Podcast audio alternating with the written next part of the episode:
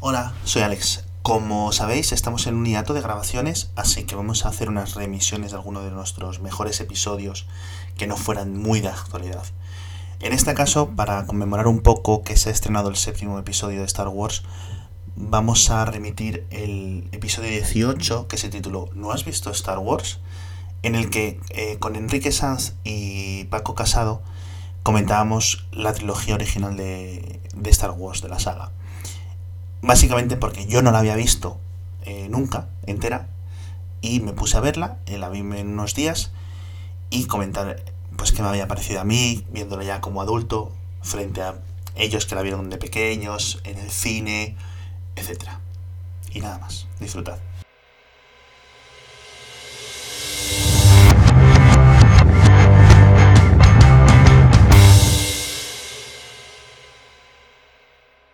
Bueno, eh, buenas noches a todos. Mi nombre es Alex. Hoy, aparte de estar conmigo, Eduo. Saluda, por favor. Hola, hoy estoy yo. Esta, tenemos a dos expertos en un tema mmm, que yo creo que os va a interesar a todos, todo el mundo conoce. El tema de hoy, vamos a hablar de la trilogía original de Star Wars. Eh, con nosotros está Enrique Sanz. Hola, buenas noches. Y Paco, Paco Casado. Hola, ¿qué tal? Que se ha estado con nosotros en, otras, ocasiones.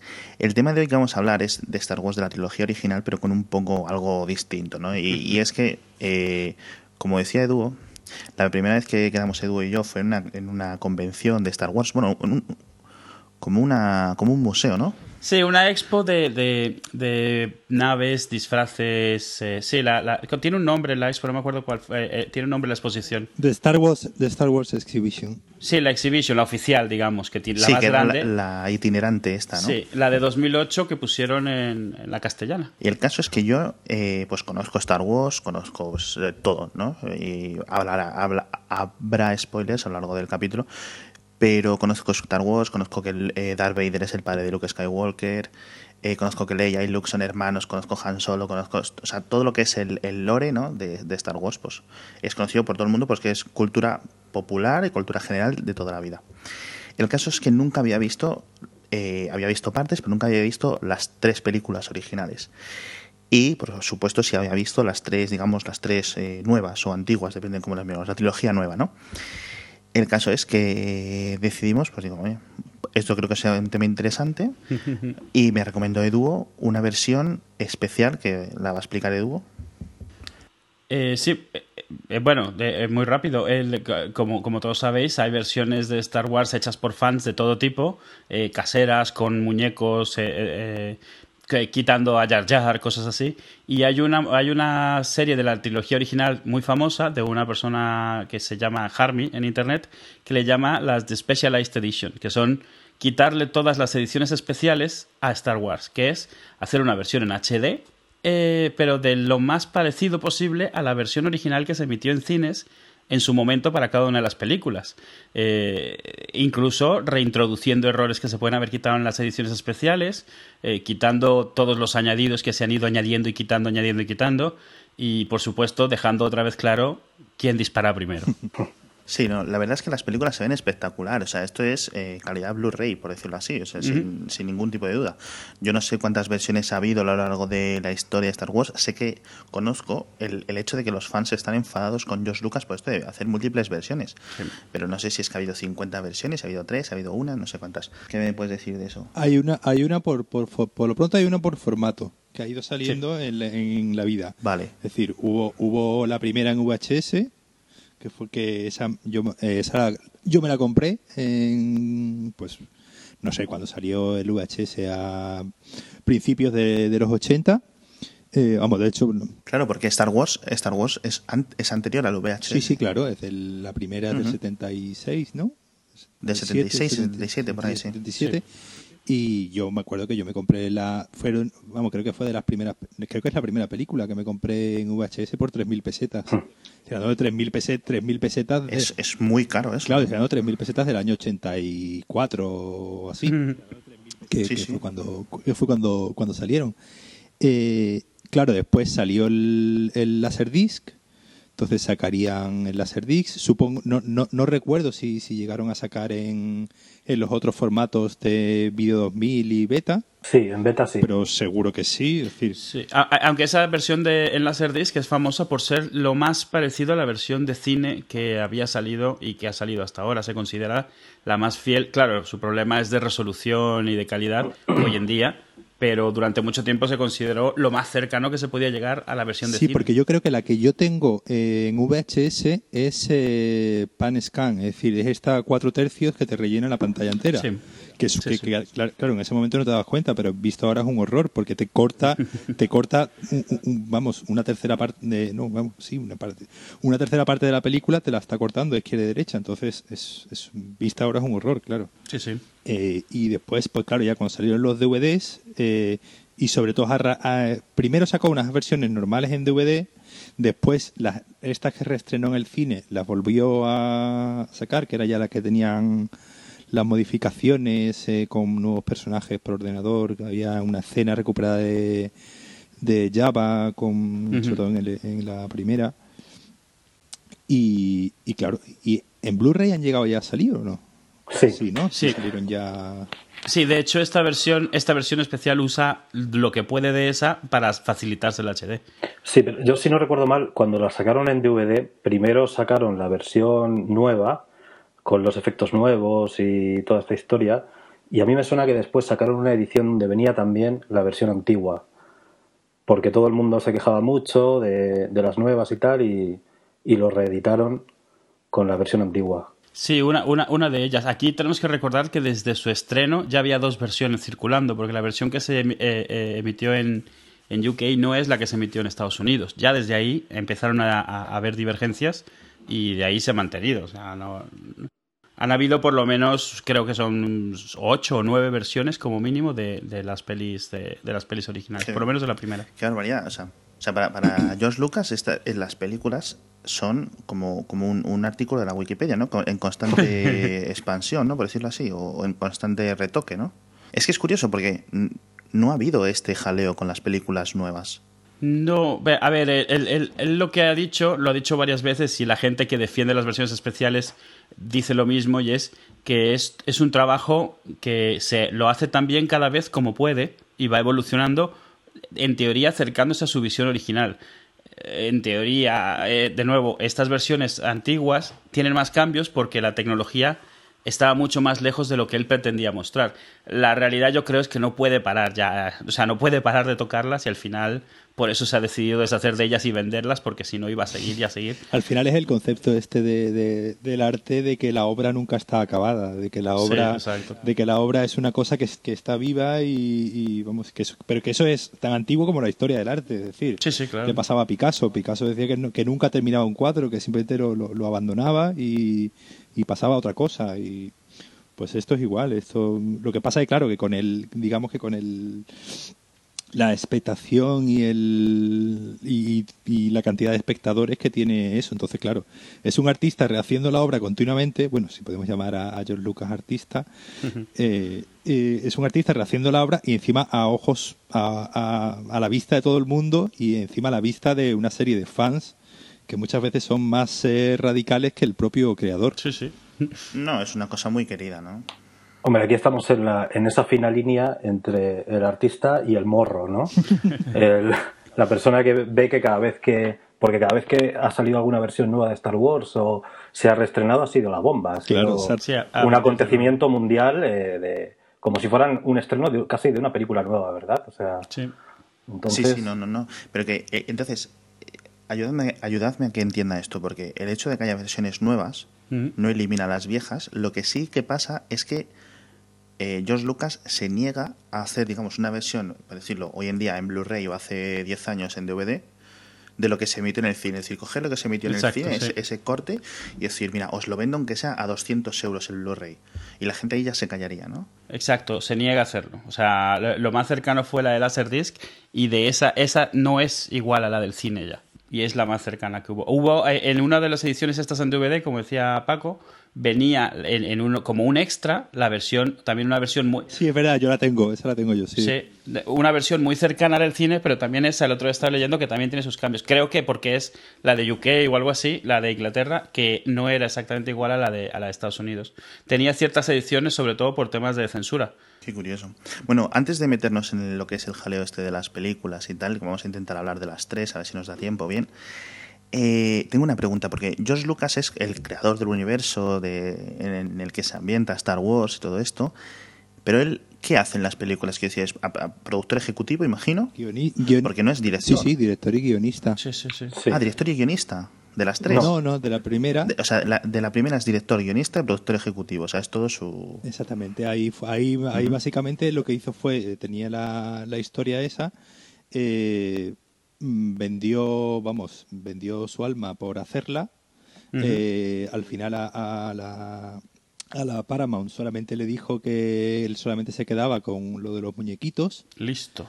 pero yo no sé si fue listo, si fue visionario o le salió de, de chiripa. Yo creo que eso fue chorra, tío. Yo creo, Sí, seguro. A ver, yo, yo lo que he oído, yo lo que he oído es que él quería hacer la peli y estaba dispuesto a quedarse con lo mínimo y le salió tan bien que, que- fue la mejor decisión Claro. que hizo en su vida de, de- de negocio. Y entonces ya para la, para la segunda eh, contrató a, a- ay, ¿Cómo se llama este hombre? Ay, no me sale... ¿Cómo se llama el director de la segunda? Paco Almodóvar. No, no. No lo sé. Yo la verdad es que no lo sé. Irving Kessner. Irving Kessner. Sí. Irving Kessner que era... Que este es el más, es el más competente, ¿no? eh, Irving Kessner era, era un, era un profe- había sido profesor suyo en la, en la Universidad de, de Cine. Y, y lo cogió porque, pues, porque era un pues, que es muchísimo mayor que él, era un señor que tampoco era eh, tenía una carrera en cine excesivamente brillante. Y simplemente lo, lo cogió, digamos, un poco como por decirlo un poco despectivamente, como marioneta. Es decir, a- a- Ujú. siempre ha dicho George Lucas que a él lo que menos le gusta es un rodaje. Y ahí, por ejemplo, coincido yo con yo coincido mucho con él porque un rodaje es la cosa más aburrida del mundo. Tiene pinta, sí. Es un, un roda- un- un- en sí un rodaje es un coñazo muy grande porque es, es esperar mucho tiempo y sobre todo en este tipo de, de, de producciones. Y entonces, bueno, cogió a, a este hombre un poco para que dirigiese la orquesta, digamos, pero él estaba detrás eh, partiendo partiendo el bacalao. Es decir, aunque no aparezca como director de la, de la película, sí es co-guionista de la, de la película. También en la, en la segunda ya sí contó con, con Lawrence Kasdan, con co-guionista que está escribiendo ahora el, el, el 7. Hizo esta, hizo esa, la siguiente y las dos nuevas que se supone que vienen, por lo menos creo que las tiene ¿Quién- también, ¿no? O sea, episodios, episodios 7 y 8, ¿no? Lo- lo- los está haciendo la- el que hizo Lawrence el episodio Escri- 6. escribiendo. Escribiendo. Los está escribiendo el que, Sí, el que hizo. Lawrence Kasdan, que también, que también hizo el guion de, de En busca de la arca perdida. Es decir, Sí. Ah, o sea, es un- digamos que era un tío de. Sí, sí, sí, es un- era un tío de confianza. De, de- Vale, yo es que tengo miedo de que para las nuevas estas Ajá. dejen al- a los amiguitos estos del JJ Abrams al y porque me da un miedo terrible. En principio la nueva esta la estaba haciendo el, uno de los gui- co-guionistas de Toy Story 3, pero al final el JJ Abrams ha entrado y, lo, y le pegaron, ahora un par de meses le pegaron la patada y entonces se ha puesto mano a mano el JJ con, el, con Lawrence Kasdan, Con Kasdan. que digamos que es, eh, junto con George Lucas, el, la, la mente privilegiada de toda la, de toda la saga. sí. O sea, y la, y la esperanza que tenéis vosotros ahí, fans de, de, esto, de este universo para la nueva trilogía, porque va a ser una nueva trilogía, que antes de, antes de analizar más cosas, ¿que ¿tenéis buenas esperanzas por, las, por la pinta que lleva el proyecto o no? Eh, no, el proyecto se leía el otro día que todavía no tiene ni guion ni presupuesto. Pero hay un, hay un halcón milenario a tamaño real Sí, construido por ahí. dice- yo, eh, eh, esos son rumores, no hay nada, no, no hay nada oficial. Ah, vale, yo es que vi una imagen por ahí, pero claro, eso No, puede no, ser de cualquier Eso forma. puede ser de cualquier forma. Es decir, eso, el otro día, le- vamos, a- ayer o antes de ayer leía que, es que directamente no hay ni presupuesto, no hay ni guion, no hay guion todavía ni presupuesto oficial. Y obviamente hasta que no hagan el guion no pueden presupuestar nada. Es decir, una cosa se presupuesta sobre un guion. Eh, la fecha de, de estreno al final era diciembre del 2015, pero vamos, no te extrañe que, Que se mueva. que la muevan a verano del 2016. Es decir, Aparte sería la primera vez que se estrena una, una de Star Wars en, en Navidad. En Navidad. Sí, sí es cierto, porque es de, es de las primeras películas. Esto sí lo tenía yo entrado de que eh, normalmente el verano era donde iban las pelis malas y mm. las que iban a hacer muy poca taquilla y de repente con, si no recuerdo mal, con Star Wars, con, tiburón. o con mm. ET o algo así, ¿no? Se, creó el concepto de, Summer Blockbuster. Hay un libro, hay un libro muy muy interesante que os recomiendo a todos que, os leáis, es muy, muy ameno, que se llama eh, eh, Toro, eh, Toro Salvaje, no, Raging, ¿cómo era? Eh, eh, Raging Bull, eh, Easy Riders Raging Bull. Entonces mm. te va claro, te va contando desde Easy Rider a Raging Bull, es decir, desde Easy Rider a Toro Salvaje. Y es un poco, te, cuenta toda la, toda la historia de todo este grupo de gente, de Spielberg, Josh Lucas, Brian De Palma, Scorsese, es decir, toda esta Coppola, toda esta pandilla, de un poco cómo revolucionaron el concepto de Hollywood y una de las cosas que revolucionaron fue el concepto de, película de gran presupuesto que se estrena a la vez en todo en todo el país. Porque claro antes las películas no tenían la distribución que conocemos hoy en día. Hoy hoy se estrena El Señor de los Anillos se estrena El Hobbit se estrena en todo el mundo a la misma vez y que haga la taquilla las tres primeras cuatro primeras semanas.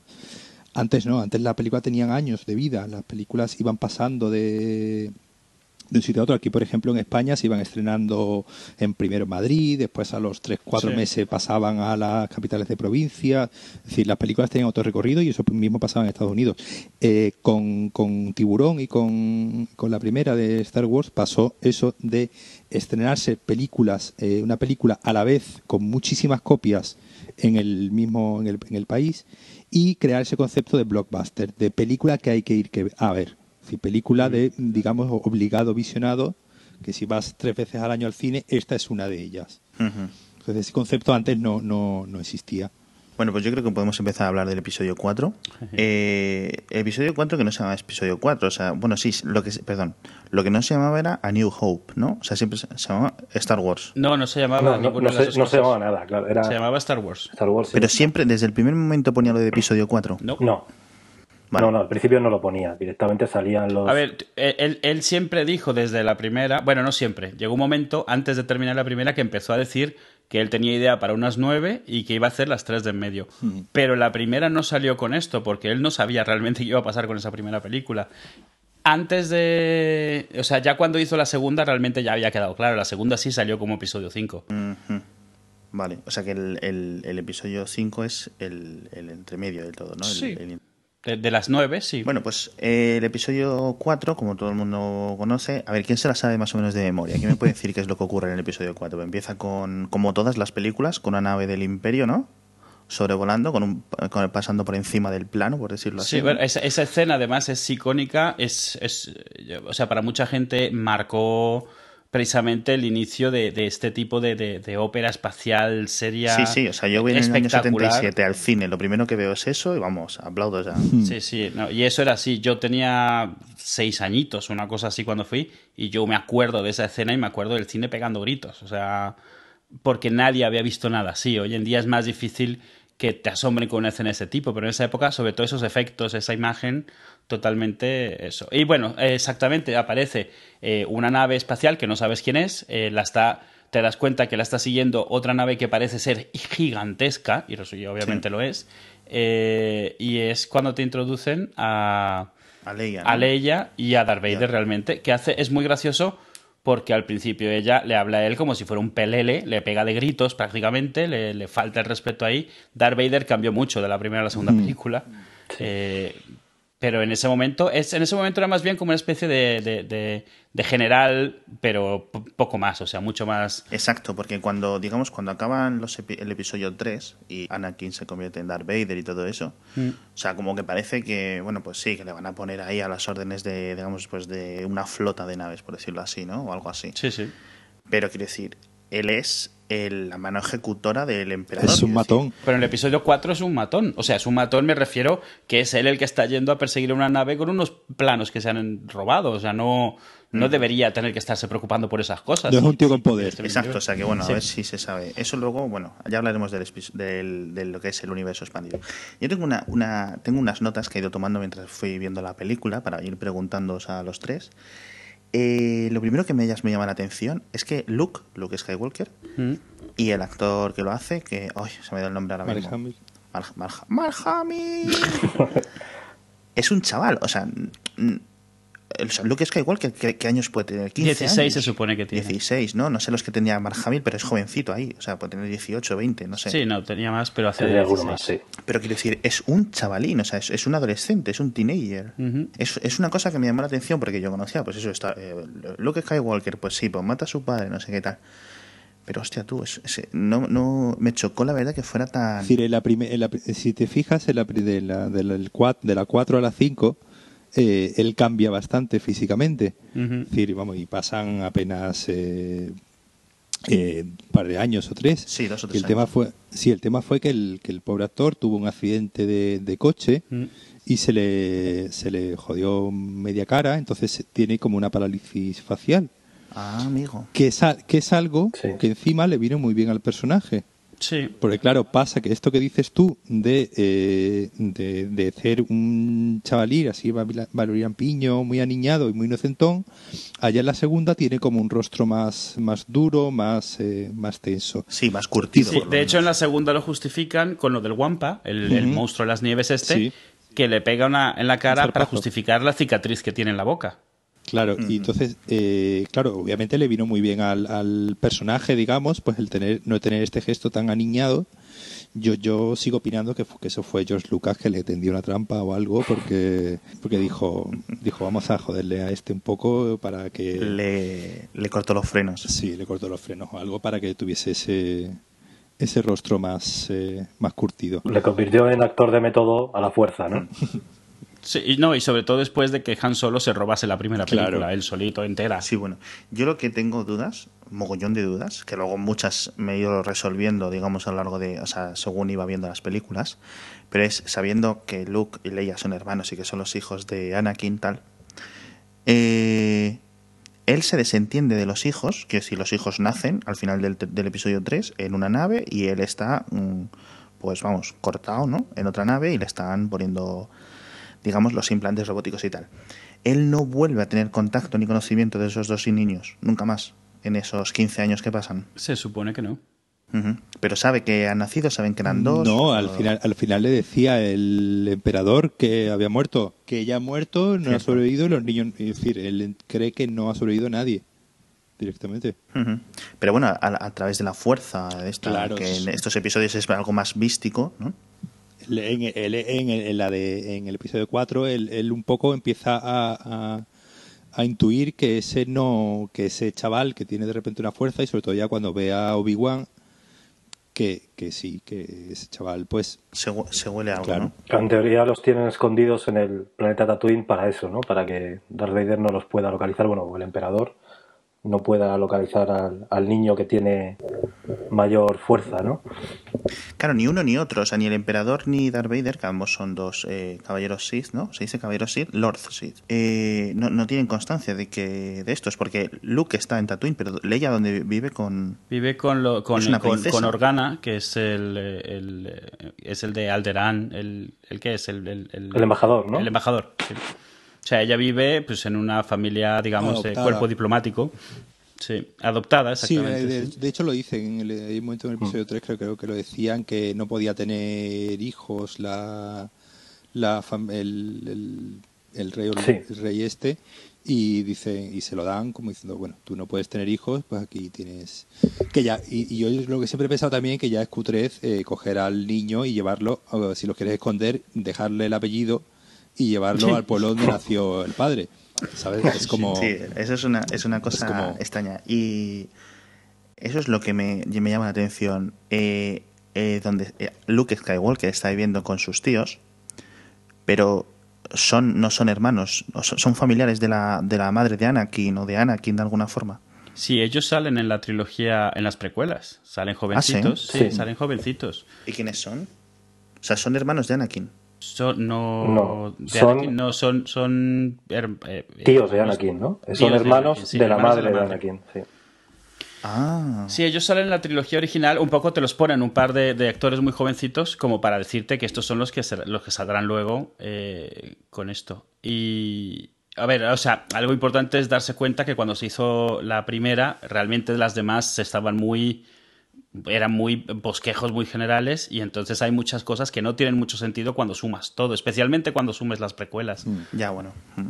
No, esto, Y los- esto- y- y esto- y- es- perdona, esto demuestra Sí, sí. perfectamente que George Lucas va improvisando conforme Claro. se le van ocurriendo la- Sí. las cosas. Es decir, que, Sí, sí, sí. que, no, que no es que tuviese un guion maestro escrito desde el año 75 y a partir de Ah. ahí va tirando, sino que Sí. se le van ocurriendo cosas y... Sí, hombre, aquí huele un poco a... No, si nosotros tenemos el final de Lost o el final de Battlestar Galactica pensado desde el primer momento. ¿no? La, la cosa es que, o sea, probablemente él tenía como una idea muy general de toda la historia, que eso es- no lo dudo, pero la cantidad de detalle que tiene Star Wars, eso no lo podía tener en la cabeza. Eso va abriendo sobre la marcha y se va añadiendo lo que funciona en ese momento.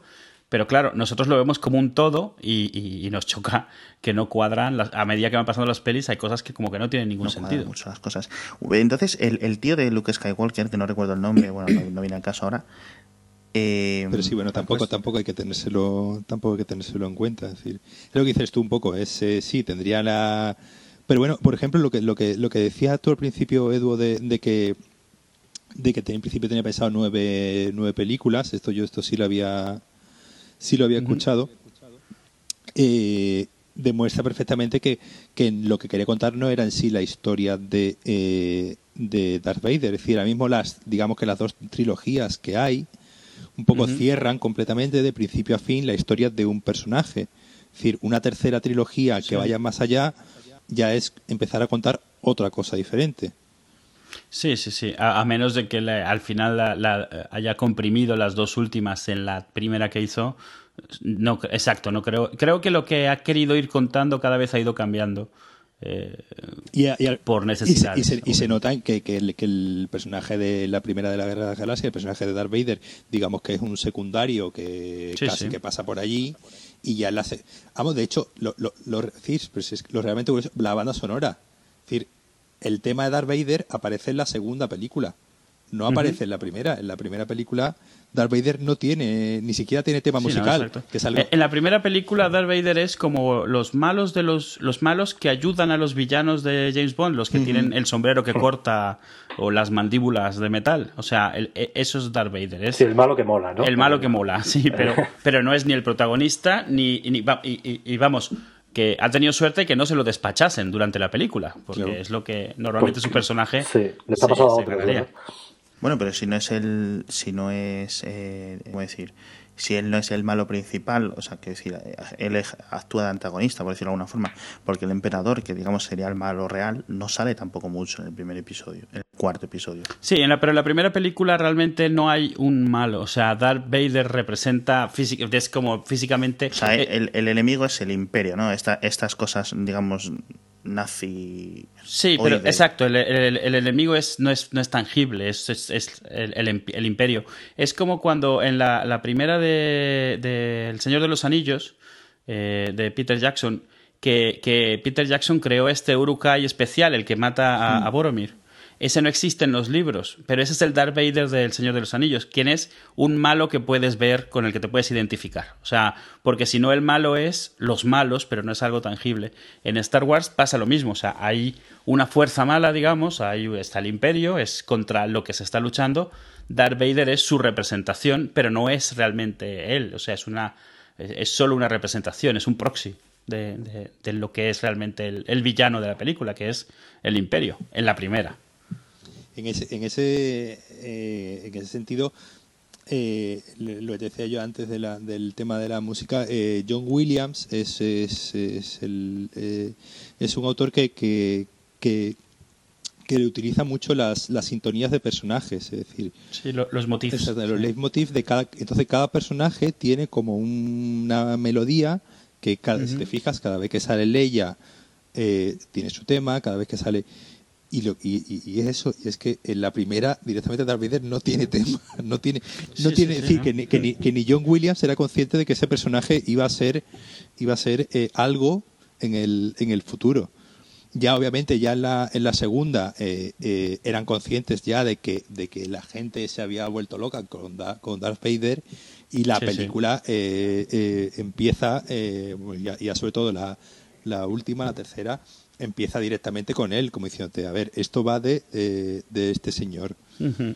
Pero sí, es curioso, es curioso esa manera de, de- ir, eh, de, ir componi- de ir componiendo la, la- la narrativa de, de que un personaje secundario al final es el que termina siendo el protagonista de seis películas. Y bueno, lo decía yo antes de Han, se ve que Han también es un personaje que no esperaban que tuviese el éxito que tuvo, lo mismo R2, inesperadamente, porque ni siquiera habla realmente, y, y luego en las siguientes películas les dan mucho más protagonismo, porque está claro que tienen el- el- la carisma que le falta a Luke, que no tiene ninguna, el, el pobre. Sabéis que hay gente que, que, que opina que el verdadero protagonista de todas las películas es R2D2. sí. Eh. Porque todo orbita bastante alrededor suyo. Sí, él está sí, en todos está- los momentos importantes, él tiene que ver con todo. Sí, yo, yo lo, yo lo he leído así, como más bien como que, como que la historia que estamos viendo nos la está contando Sí. él. De hecho, es lo, es lo- es lo único oficial que hay por ahora de la única foto oficial Que va a salir él, ¿no? Sí, no, la única foto oficial que ha salido por ahora de, de todo el tema es, eh, es el JJ con, con la Kathleen Kennedy y otro más eh, con el R, con un R2 en tamaño natural, es decir que Sigue, sigue saliendo, sigue siendo Kenny Baker el que hace, era Kenny Baker, sí, el que hacía, el que estaba dentro de la, estaba de la papelera esta. Hombre, no creo que vayan a tener ya un No, señor ahora, yo imagino que, que eso será un, algo teledirigido, por lo menos. ¿no? Hombre. No lo sé, en, entre ninguna de las pelis anteriores lo ha sido, ¿eh? No, no, en, las- en la trilogía nueva sigue siendo el enano dentro, sí. o Sí, sea sí, que sí. Seguramente. dices? Sí, sí, sí, sí. A ver, excepto en las escenas cuando vuela y cosas así, obviamente no. claro. Pero, pero cuando está corriendo por un pasillo, es, es el enano dentro del, del este moviendo. Y el enano está ahí solo para mover la- el, el domo de arriba, nada más. Pero que... ¿Y el resto cómo se mueve? ¿Con un joystick o algo así? No, es un, es un eh, coche, es un cochecito, digamos, a control remoto y va, tira para adelante. Poco pueden controlarlo, él tira recto. Tú, tú fíjate todas las escenas y en casi todas Sí. tira recto. O sea, no, no tiene muchas no da muchas curvas. Cuando, cuando hace algo diferente, por ejemplo, sacar el pie del medio o algo, es una escena en la que hace eso y no hace otra cosa. Porque los, los modelos que tenían hacían lo que hacían. O sea, no. Sí, no, sí, yo me pregunto que entonces ¿por qué hay un humano dentro? Mueve el, el domo de arriba, le da vueltas. Claro. Y la luz. Y eso no lo pueden hacer teledirigido. Sale más barato un Y enano. en los episodios, digamos, en la trilogía nueva, por decirlo así, en 1, 2, 3. Sigue saliendo más barato un enano. Nah, pero también yo creo que ya más que nada es por... por- No, allá ya era, hombre, era ya tradición y es, a ver, y, y- e- insisto, sale más barato un enano. O sea, Es que además nada puede superar a un enano. O sea, es un enano dentro de una papelera. Eso, eso es grandioso. la- las fotos en las que está él sin la parte de arriba, asomando la cabeza, tomándose un café o algo, con el otro kit sin la cabeza de Chubaca y cosas así, son geniales. ¿sabes? Claro. Y el C3PO también es alguien. Sí, un señor. También es una Sí. persona. Y, siempre ha sido, sí. Y ese, ese sí es mucho más difícil que no lo sea, porque no, no podemos hacer androides, por muy patoso que sea, que, que- que funcionen bien andando así a la- Es, es que es que era mínimo, mimo el el, el, el, el Anthony el Daniels. talent es mimo, entonces eh, todos esos movimientos eh, están hechos porque porque el tipo es mimo y le dio ese ese toque al personaje. Sí. Bueno, voy a seguir haciendo dos preguntas, ¿vale? Que tengo aquí apuntaditas. Porque eh, quedan dos Jedis, en principio. O sea, quedan dos Jedis y dos. eh, Sí. digamos, para formar. No, dos Jedis y dos para, para ser Jedi. O sea, que era el Yoda y Obi-Wan. Y dos para, digamos, pues para hacerse de Jedis, ¿no? Que son tanto Leia como Luke. Pero eh, en principio Luke tiene más, lo que luego le dicen midiclorianos, o sea, más fuerza dentro de, de él o algo así. O...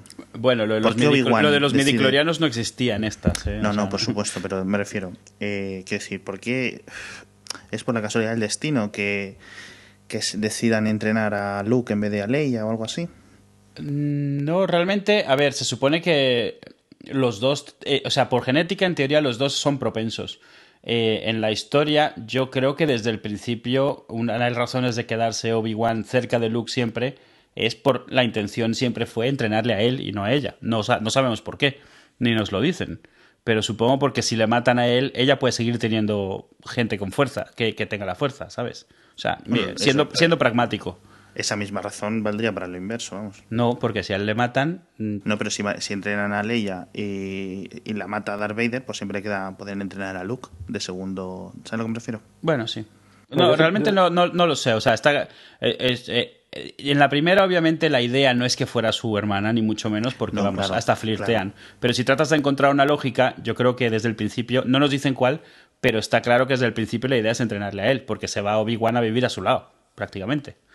En el barrio de al lado del planeta. Sí, que no, no, le tiene vigilado como Gandalf a... Sí, pero después, después tenemos lo de después tenemos lo de no recuerdo nunca haber tenido un androide. Sí. Sí, ves, esto, este de nuevo esos agujeros. Claro que ahí. dices tú, pero como que no te acuerdas. Y, Y que Citripio no le conoce. y el otro. Bueno, pero se supone que a los robots le roban, le lavan el cerebro varias veces Bueno, durante sí. la durante las películas, entonces bueno, Sí, me parece un format C2. sí los van formateando varias veces. No, format C3 puntos. claro. Y ya en el pero- que entonces Vader no sabe ni hemos quedado en que Vader no sabe piensa que sus dos hijos están muertos Te iba a preguntar, pero Alex, sí dime eh, eh, ¿cómo, ¿cómo has visto el ritmo de las películas comparado con, con las eh, porque es con las con las actuales, digamos, con las eh, ¿te ha pare- episodio 1, 2 y 3 Sí, ¿no? ¿te han parecido mm, lentas, rápidas? eh, me han parecido bastante correctas las tres películas en general es decir pasan las cosas eh, no sé cómo explicarlo quiero decir pasan las cosas básicas que tienen que pasar para que la historia avance hacia adelante sin embargo en los episodios anteriores o sea en el 1, 2 y 3 por decirlo así en la trilogía nueva hay como ya eres consciente de, de todo ¿no? O sea, de las políticas, de los Jedis, tienes solo, luego ya los clones, es decir, el universo es como gigantísimo, hay muchas piezas moviéndose. Sin embargo, en estas, en el 4, 5 y 6, es como más personal, más las cosas, ¿sabes? O sea, Luke, Sky, o sea, Luke Skywalker, Han Solo, la otra no sé qué, Chihuahua, tal. El, el chico este, o sea, el, no me acuerdo cómo se llama, el de Cloud City, que les ayuda. Lando. Esto. ¿Sabes a lo que me refiero? Son las cosas muy básicas. Y el ritmo, mm, normal. Es que no sabría explicarlo, la verdad. No, no, que digo que es decir que ob- obviamente no- una película de los años 70 no deja de ser una película de finales de los años de los años 70 no tiene digamos el ritmo que pueda tener una película de acción de, de hoy de hoy día, es decir, por ponerte Sí, pero por ejemplo, comparada con. La veo del ritmo, ¿sabes? De este sí, pues un ritmo de, de película de aventuras. No, yo creo que en ese sentido sí, Mm, sí fueron, sí fueron, sí fueron bastante, es decir, sí le salió bastante bien esa, ese tema eh, de que son películas que pasan muy bien el tiempo. Es decir, Sí. tú se la pones ahora, tú se la pones ahora mismo a un chaval de, yo se la he puesto a mi hija que tiene eh, seis años y la ve perfectamente sin decir vaya aburrimiento ni, ni nada de eso. Es decir, no, no, son películas que no han pasado, que no, pues yo qué sé, por ejemplo, tú, me- hay una que se me viene simplemente que es el, el plan- la original del planeta de los simios, Que, que te pones a verlas ahora mismo y es una película muy lenta. Es una película que, que entre que Charlton Heston mm, empieza, llega, llega al planeta, aparecen los primeros monos, pasa media hora de película. Es decir, son, es, un, es un ritmo que hoy en día te pones a ver la primera del, decir, la del planeta de los simios y a los 20 minutos estás ya diciendo, pero bueno, aquí cuando va a pasar algo realmente interesante. Es decir, es otro ritmo, es otro... Y, y yo creo que, Sí. que, que inauguró muy bien eso, eso mismo que acabas de tú de decir y yo creo que, que era un poco el, el principal fallo de las de las de la trilogía nueva, que es ser todo demasiado explicativo. Sí. Y que te expliquen eh, todos y cada uno de los eh, eh, de los eh, mm, in- Sí, que te cuenten, que te cuenten los. O sea, el todo. del entresijos es. políticos, que si la federación, la no sé cuánto. Es decir, El, em- el embargo, el boicot, el no sé qué. Como, sí. de hecho, Mm. mi hija ha visto la trilogía eh, original y bien, sin ningún problema, y, el episodio 1 la aguantó porque salía un niño. Como que si no llegase porque no es porque sale un niño, se, la pobre se muere de, del aburrimiento. Por- pero por- Hmm. porque es normal, porque es... Sí. Bueno, pues eh, y otra pregunta que tengo, una, una cosa que me he dado cuenta, es que cada vez que, ¿cómo es? No sé, no recuerdo ahora mismo la frase, cada vez que Darth Vader o Obi-Wan como que notan algo en la fuerza, dice una frase, una frase concreta, no sé si algunos os acordáis. Noto una perturbación en la Eh, fuerza o algo así. Sí, es la de perturbación en la fuerza, ¿no? Algo así, puede ser esa. Sí, sí. Sí, a disturbance. Sí. Y, o como algo que no he sentido desde hace mucho tiempo, no sé qué. Eh, Eso lo, dice, eso lo dice Vader cuando están persiguiéndose con las naves en, la, en la estrella. eh, que yo creo que es cuando se da cuenta por primera vez, después de hilando que acaba de pelarse, pegarse con Obi-Wan, que está sintiendo a alguien que solamente puede ser alguien a su mismo nivel, digamos, de, de receptivo de la fuerza. Que yo creo que es ahí donde deduce que es, que es su hijo, obviamente, que es que antes que todavía está vivo. Sí. Vale, pues yo lo que, lo que noto ahí es. Eh, ¿Cómo decirlo? Eh, Darth Vader parece como que cada vez que, que entra y en una, digamos, una escena o en una ubicación en la que está Obi-Wan, en la que está Luke, o en la que está Leia, hace el gesto, no, no lo puedo hacer porque no hay una cámara, pero hace un gesto como Como de que mirar para el lado. Sí, como. levanta un poco la cabeza Sí. Mm. y hace como, como si oliera a pedo. Sí, ¿sabes sí, sí, me sí, sí, sí.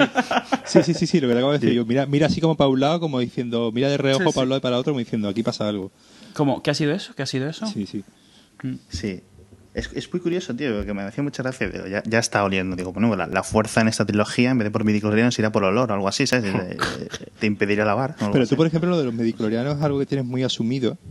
Sí, te veo, te, te Sí, veo, sí, te- exacto. te veo que lo tienes Me muy, hace- me hace gracia, muy sí. Pero a, a mí me sigue sonando a chino directamente. Sí, a mí me sigue chocando muchísimo, sobre todo en relación con estas pelis. Sí, hombre, yo es que eh, siempre he entendido esto de que, bueno, pues eh, los midichlorianos son eso y como que se dividían, ¿no? Es decir, los midi eh, Darth Vader tiene, imagínate, eh, 10 milico- midichlorianos y eh, Hinka con una que tiene cero, con lo cual sus hijos, si tiene dos hijos, pues cada uno va a tener cinco, ¿no? Y después es como el colesterol malo y el colesterol bueno, ¿no? Sí, ahí. Es, es- es muy gracioso. A ver, es- esa, es la, esa es la parte que me interesaba, sobre todo, de ver a alguien que la viese ahora, habiendo visto las nuevas, cómo la Le ve. da Claro, mucha o sea, importancia, para- le da mucha importancia Claro, exacto. Para ti, para ti la fuerza no tiene nada de particular. La llevas viendo un montón de pelis.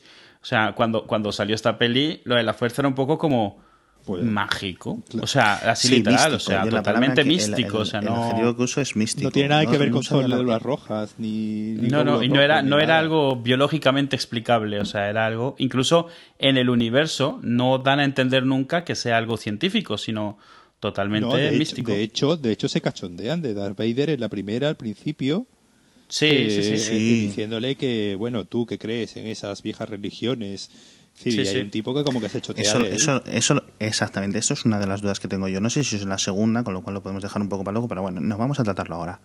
Hace 15 años, en, en la cronología de, las- de ese universo, Darth Vader, o sea, Anakin, coge y mata a no sé cuantísimos Jedis y no sé qué, con lo cual. Quiero decir, eso salió en las noticias, por lo menos. y de repente llega un general que tiene, pone, 60 años y le vacila a ese hombre, quiero decir. ¿Sabes a lo que me refiero? O sea, pero tú, que, pero tú, niña, pero tú, ¿dónde? Pero no sabes quién es este hombre, no sabes a quién estás hablando. ¿Sabes a lo que me refiero? Es que ex- es lo, es lo que decimos. O sea, para, para, para nosotros, cuando vimos estas pelis, en la segunda peli habían más bien como. Como, como que le habían dado un, un aumento a- de puesto a Darth Vader, de la primera a la segunda. O sea, en el sentido de que ya era como más importante, era, tenía mucha más relevancia.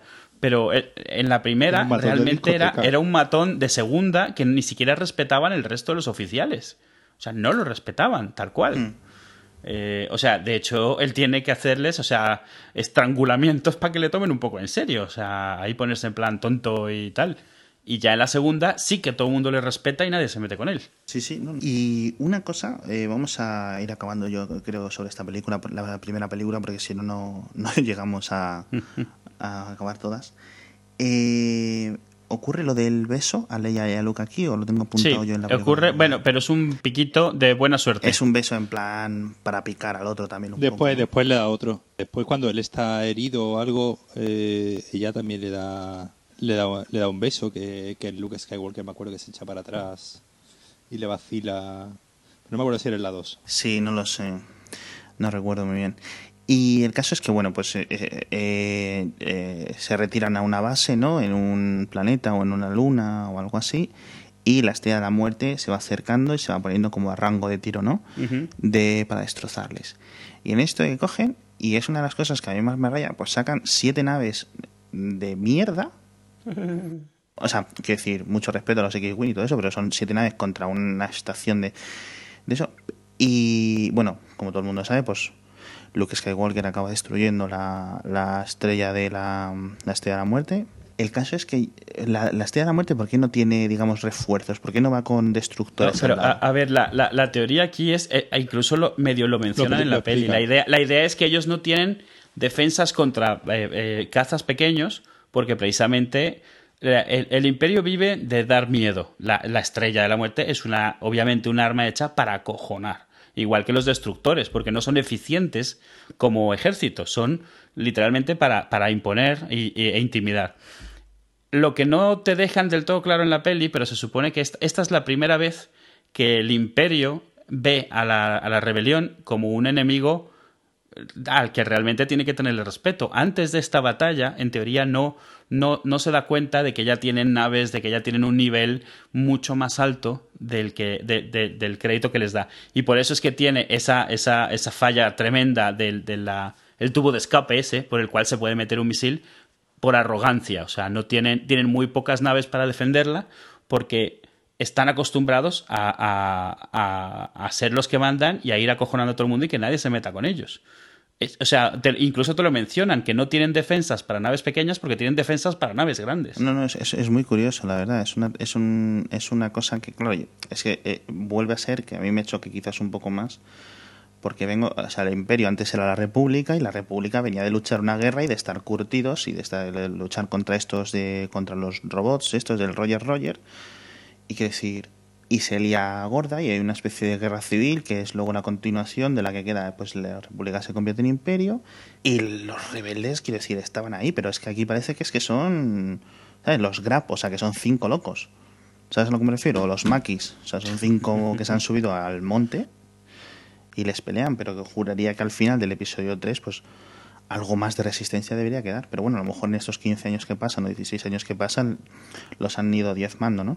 En, te- en teoría, claro, en teoría al, al- al final del episodio 3 matan a todos los Jedis, que son los que los que eran la resistencia, digamos, para evitar que el emperador se autoproclamara emperador, ¿no? Entonces sí que es verdad que se supone que han hecho limpia y han dejado a, a cuatro mataos, que es lo que, que es lo que queda en, en la trilogía clásica. Tú, tú piensas que los Jedi eran como los policías del Ah, espacio. como los marines. Exacto. Y, y- y en teoría, tú ves el imperio. El imperio se supone que ha- lo que ha cogido es todo el Senado, lo ha, des- lo, lo ha destrozado y se ha hecho con absolutamente todo.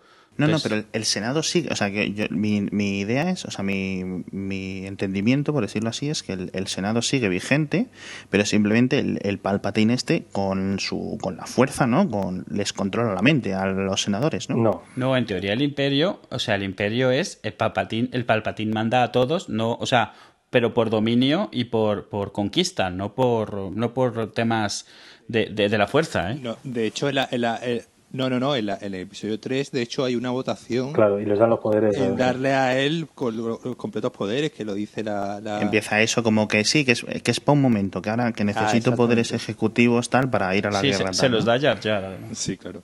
Que es, eh, eso estuvo bien. Madre eso mía. estuvo bien. Justicia divina. Bueno, y una de las... mm, No sabía que me quedó, flipé, me flipé cuando vuelve Han Solo. O sea, ya me había olvidado de Han Solo al final de la primera película y de repente aparece con el halcón milenario para salvar el día, ¿no? Sí. Yo me había olvidado completamente de Han Solo para entonces. Digo, bueno, pues ya le sacarán en la siguiente película o algo así. No estaba pensando en él para nada. Eso tío. está hecho, eso está hecho genial. Sí, Eso está hecho, eso cual, narrativamente mm. es, es, eh, yo creo, de los mejores aciertos. El, el que Han Solo se va y lo que dices tú, te olvidas completamente y además que no te lo vuelven a recordar. No, no, claro, es decir, es lo que digo yo. O sea, yo conozco el lore y yo no sabía que Han Solo volvía y sin él no hubieran ganado. No, de hecho, exactamente, sin él no hubieran ganado. Y, y durante la peli te logran vender bien que él sí que se hubiese ido, no tiene, tiene otras cosas más importantes a sus ojos que hacer. O sea, me refiero, te venden que sí es capaz de irse y hasta le entiendes, hombre, él tiene que ir a pagar la, la recompensa que tienen a su cabeza por tal, y aún así vuelve y hace esto, y no te lo esperas, y además vuelve eso salvando el día. Literalmente él es la caballería, en este caso. O sea, Sí. él es el que le salva el pellejo a, a Luke para que pueda pasar lo que pasa. Sí, no, esa, le falta la, la trompeta esta, ¿no? De atacar a los indios. Toro, toro, toro, toro, toro, sí. Y bueno, y para acabar con la primera película, con el episodio 4, el final a mí me pareció raro. Este desfile, con les dan unas medallas ahí de como si hubieran ganado salto de pértiga. La verdad es que es raro, ¿no? No nos queda como raro. Es una película autoconclusiva. Es decir, Eso es lo que te iba a preguntar, una- lo que os iba a preguntar a los tres. ¿Se sabía que iba a haber más películas? No. O sea, porque dices que este hombre ya decía No. que iba a haber nueve, no sé qué. A ver, a los tres días del estreno sí, Sí. pero al hacerla no. yo no la estaba montando. ¿Cómo que al hacerla? La estaban Él quiso terminarla por si acaso. Claro. Él remató la faena por si no le dejaban hacer más y. Vale, vale, está. vale. O sea, él la cerró así por si se quedaba suelta la película. Claro. Muy interesante, eso no lo sabía yo. Bueno, y pasamos a la siguiente eh, película, que es el, el Imperio Contraataca, ¿no? Sí. Yo eh, siempre tenía un cacao, nunca sabía quién era el, el retorno del Jedi. El- el- una, una pregunta, en El Imperio Contraataca, esta es la que es considerada la mejor película de las tres. Para la mayoría sí. Sí.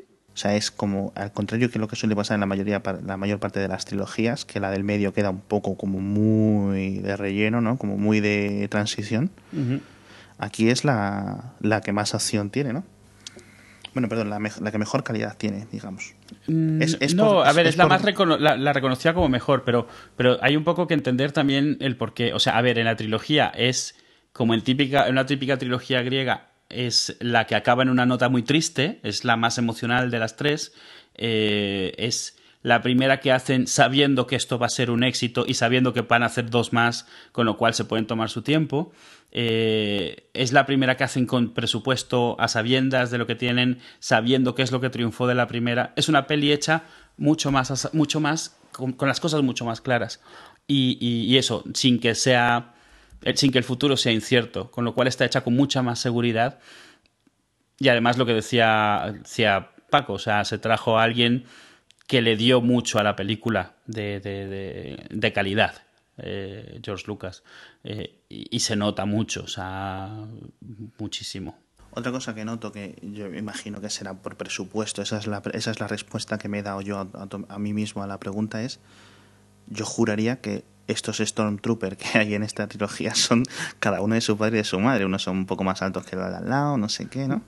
Y eso Pues que se, decir- se supone que son clones todos, ¿eh? Ahí se, su- ahí se sabe que son clones, se menciona que son clones, ¿no? En, en esta No, no, no se menciona en, en la trilogía nunca. ¿No? Ay, No. qué raro, pues, Y- joder, y, y no solo eso, eh, en la parte en la que se está disfrazado Luke y le ve Leia, Leia le menciona como lo más normal del mundo que es muy bajito para ser un trooper, con lo cual dentro del universo Star Wars no parecía de esperar que todos fuesen iguales tampoco. Para, Ah, pues esas- eso sí, eso sí lo entendí yo. para mí siempre han sido señores con armaduras. No, No, pero vamos a ver, pero sí, señores pero, con armadura eh, en el sentido de que, pues, soldados con un, un uniforme. No. Sí, o sea, eso es lo que yo En, entendía. en- en el Ah, universo Sí. de Star Wars. Esto- Son o gente sea, que gente, mili, gente claro. reclutada, vamos. Sí. Claro. Lo, Sí, de, no, lo de los clones es retroactivo. Hay, hay incluso serie, hay cómics de, de, de Star Wars que se supone que son canon, donde los, los troopers no son clones. O sea, son gente reclutada, historias de ellos un poco como desde las barracas, ¿sabes? A ver, ambas versiones pueden estar correctas en el sentido de que han pasado 15 años, eh, eh, Sí. no sé, el, el Jedi no sé quién, no sé quién pidió, hizo el albarán ahí para que le firmó la factura para que le hicieran no sé cuantísimos, no sé, ¿cuánta gente? 10, 10 millones de soldados, algo así. No, sí. No sé, bueno, una barbaridad de soldados, porque si es- esos soldados se van muriendo. So- Y se sobre ve- todo porque son muy malos disparando. Oye, oye, oye, oye, no, quiero, no sé si hablar de eso, porque estamos...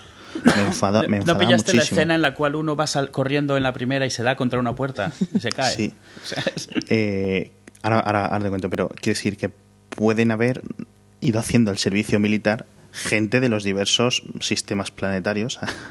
quiero decir, para renovar un poco.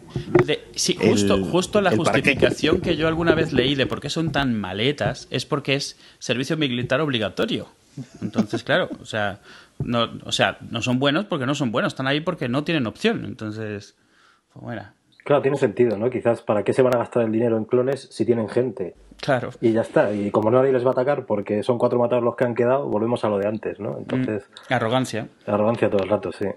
No, no, pues eso. Y cuando y la escena esa en la que dice es muy bajito para ser un trooper, ahí es la que yo entiendo que, pues, todos los troopers más o menos, digamos, menos, porque una cosa es que sean clones y otra cosa es que tú crezcas exactamente igual, que si yo puedo tener los mismos, los mismos genes que un hermano gemelo, y a lo mejor yo un día cogí un- una neumonía, una bronquitis y me quedé dos centímetros más bajito, por ejemplo, ¿sabes? O una herida en el tobillo, lo que sea, ¿sabes a lo que me refiero? O eché chepa, yo qué sé, ¿sabes a lo que me refiero? Eh, bueno, pues, vale, pues eso, son clones. O no son clones, perdón, es lo que me habéis dicho, ¿no? ¿O ha habido clones? Ha habido clones, está mezclado un poquillo ahora, ¿no? O sea, Y ahora hay un poco de todo. Y otra pregunta que tengo yo es eh, Darth Vader cuando va en estas en los destructores y tal va como en una cápsula. ¿No lo habéis visto? ¿Sabéis, lo- ¿sabéis a lo que Sí. me refiero? Quiero decir que hace así como como un Sí, super huevo Kinder negro. Ah, super- donde él se mete sin casco. No lo sé. Es, Sí, es como es una- que so- solo sale una vez. Pero, pero es un poco como una versión grande de su casco. Es para poder respirar, para poder estar. Una habitación de Ventolín, ¿no? Algo Sí, así. exacto, una habitación de Ventorina. A lo mejor es el váter, es donde se baña. No, como el Bubble Boy de Seinfeld, ¿no? Que Sí, vive en sí. su mundo burbuja, tal, como el niño burbuja. No, no, pues es curioso, porque no sabía, o sea, yo que- es, es que la pregunta digo, ¿esto qué pasa? Que es donde él va a recargar las pilas, ¿sabes? Como si fuera un Prius o algo así, no sé.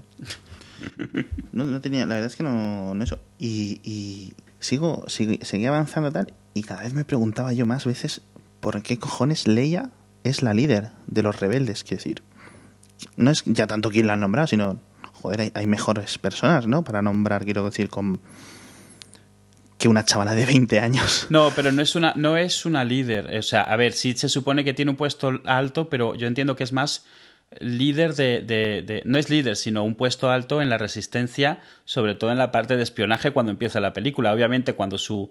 su, su ¿Cómo le llamas? Su, su cubierta. No es su cubierta, su. Tapadera. Uf. Su tapadera. Sí, su tapadera desaparece, ella ya se va directamente ahí, pero yo creo que más bien le reconocen que al final de cuentas es eso, pues una noble, porque se supone que es una noble, eh, y ese es el puesto que tiene. Tú ves en la tercera y Leia no pinta nada cuando se está organizando la gran batalla rebelde.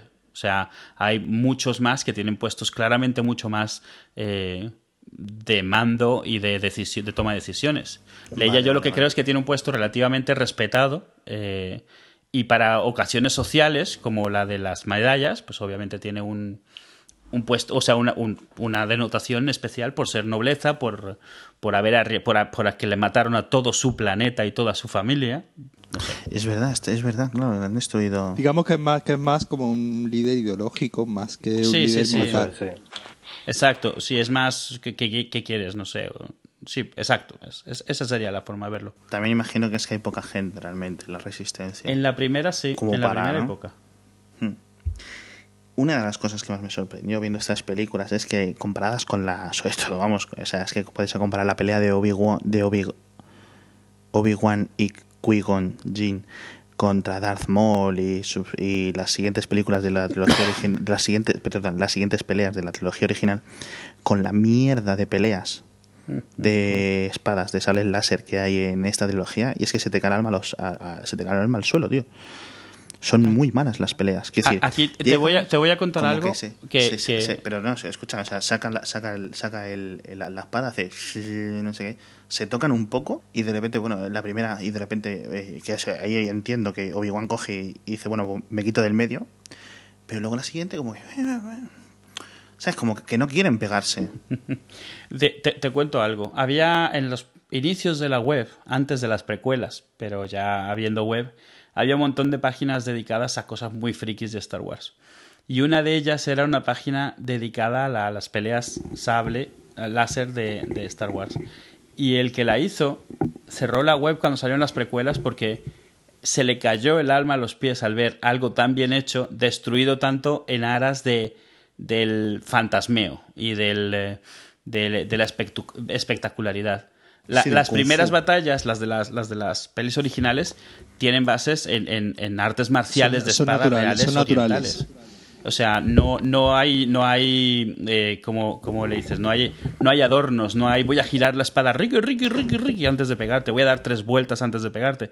Se parece mucho a, no sé, ¿es, es Kempo la Kempo, arte sí. marcial? Sí, la espada de madera esta, ¿verdad? Con- Exacto, con la pues esa, o sea, las cosas que hacen en, la, en las primeras es Kempo, tal Sí. cual. Y, y Kempo se supone que es un arte marcial así, de golpes cortos, rápidos y decisivos, no, no jugando tenis con las, con las espadas, que es lo que hacen en las siguientes.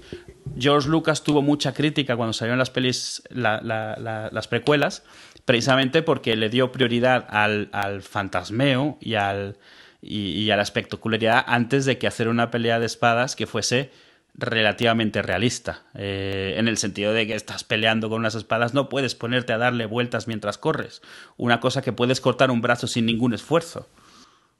Entonces, Ah, ahí, ahí- pero- ahí funcionó muy bien, eh, bueno, muy bien, no sé si funcionó bien para vosotros. Eh, en la, en la segunda, bueno, en la segunda, sí, en el episodio 2, cuando por fin vemos a Yoda, ese era Jedi, que no, no nos imaginamos cómo iba a ser ese bicho eh, peleando eh, con una espada, porque claro, en todo, en todo, llevas como cuatro películas en el que te están diciendo que es uno de los mayores Jedi de, pero todavía no lo has visto mm, coger una espada. Pelear, sí. Pelear. acción, sí.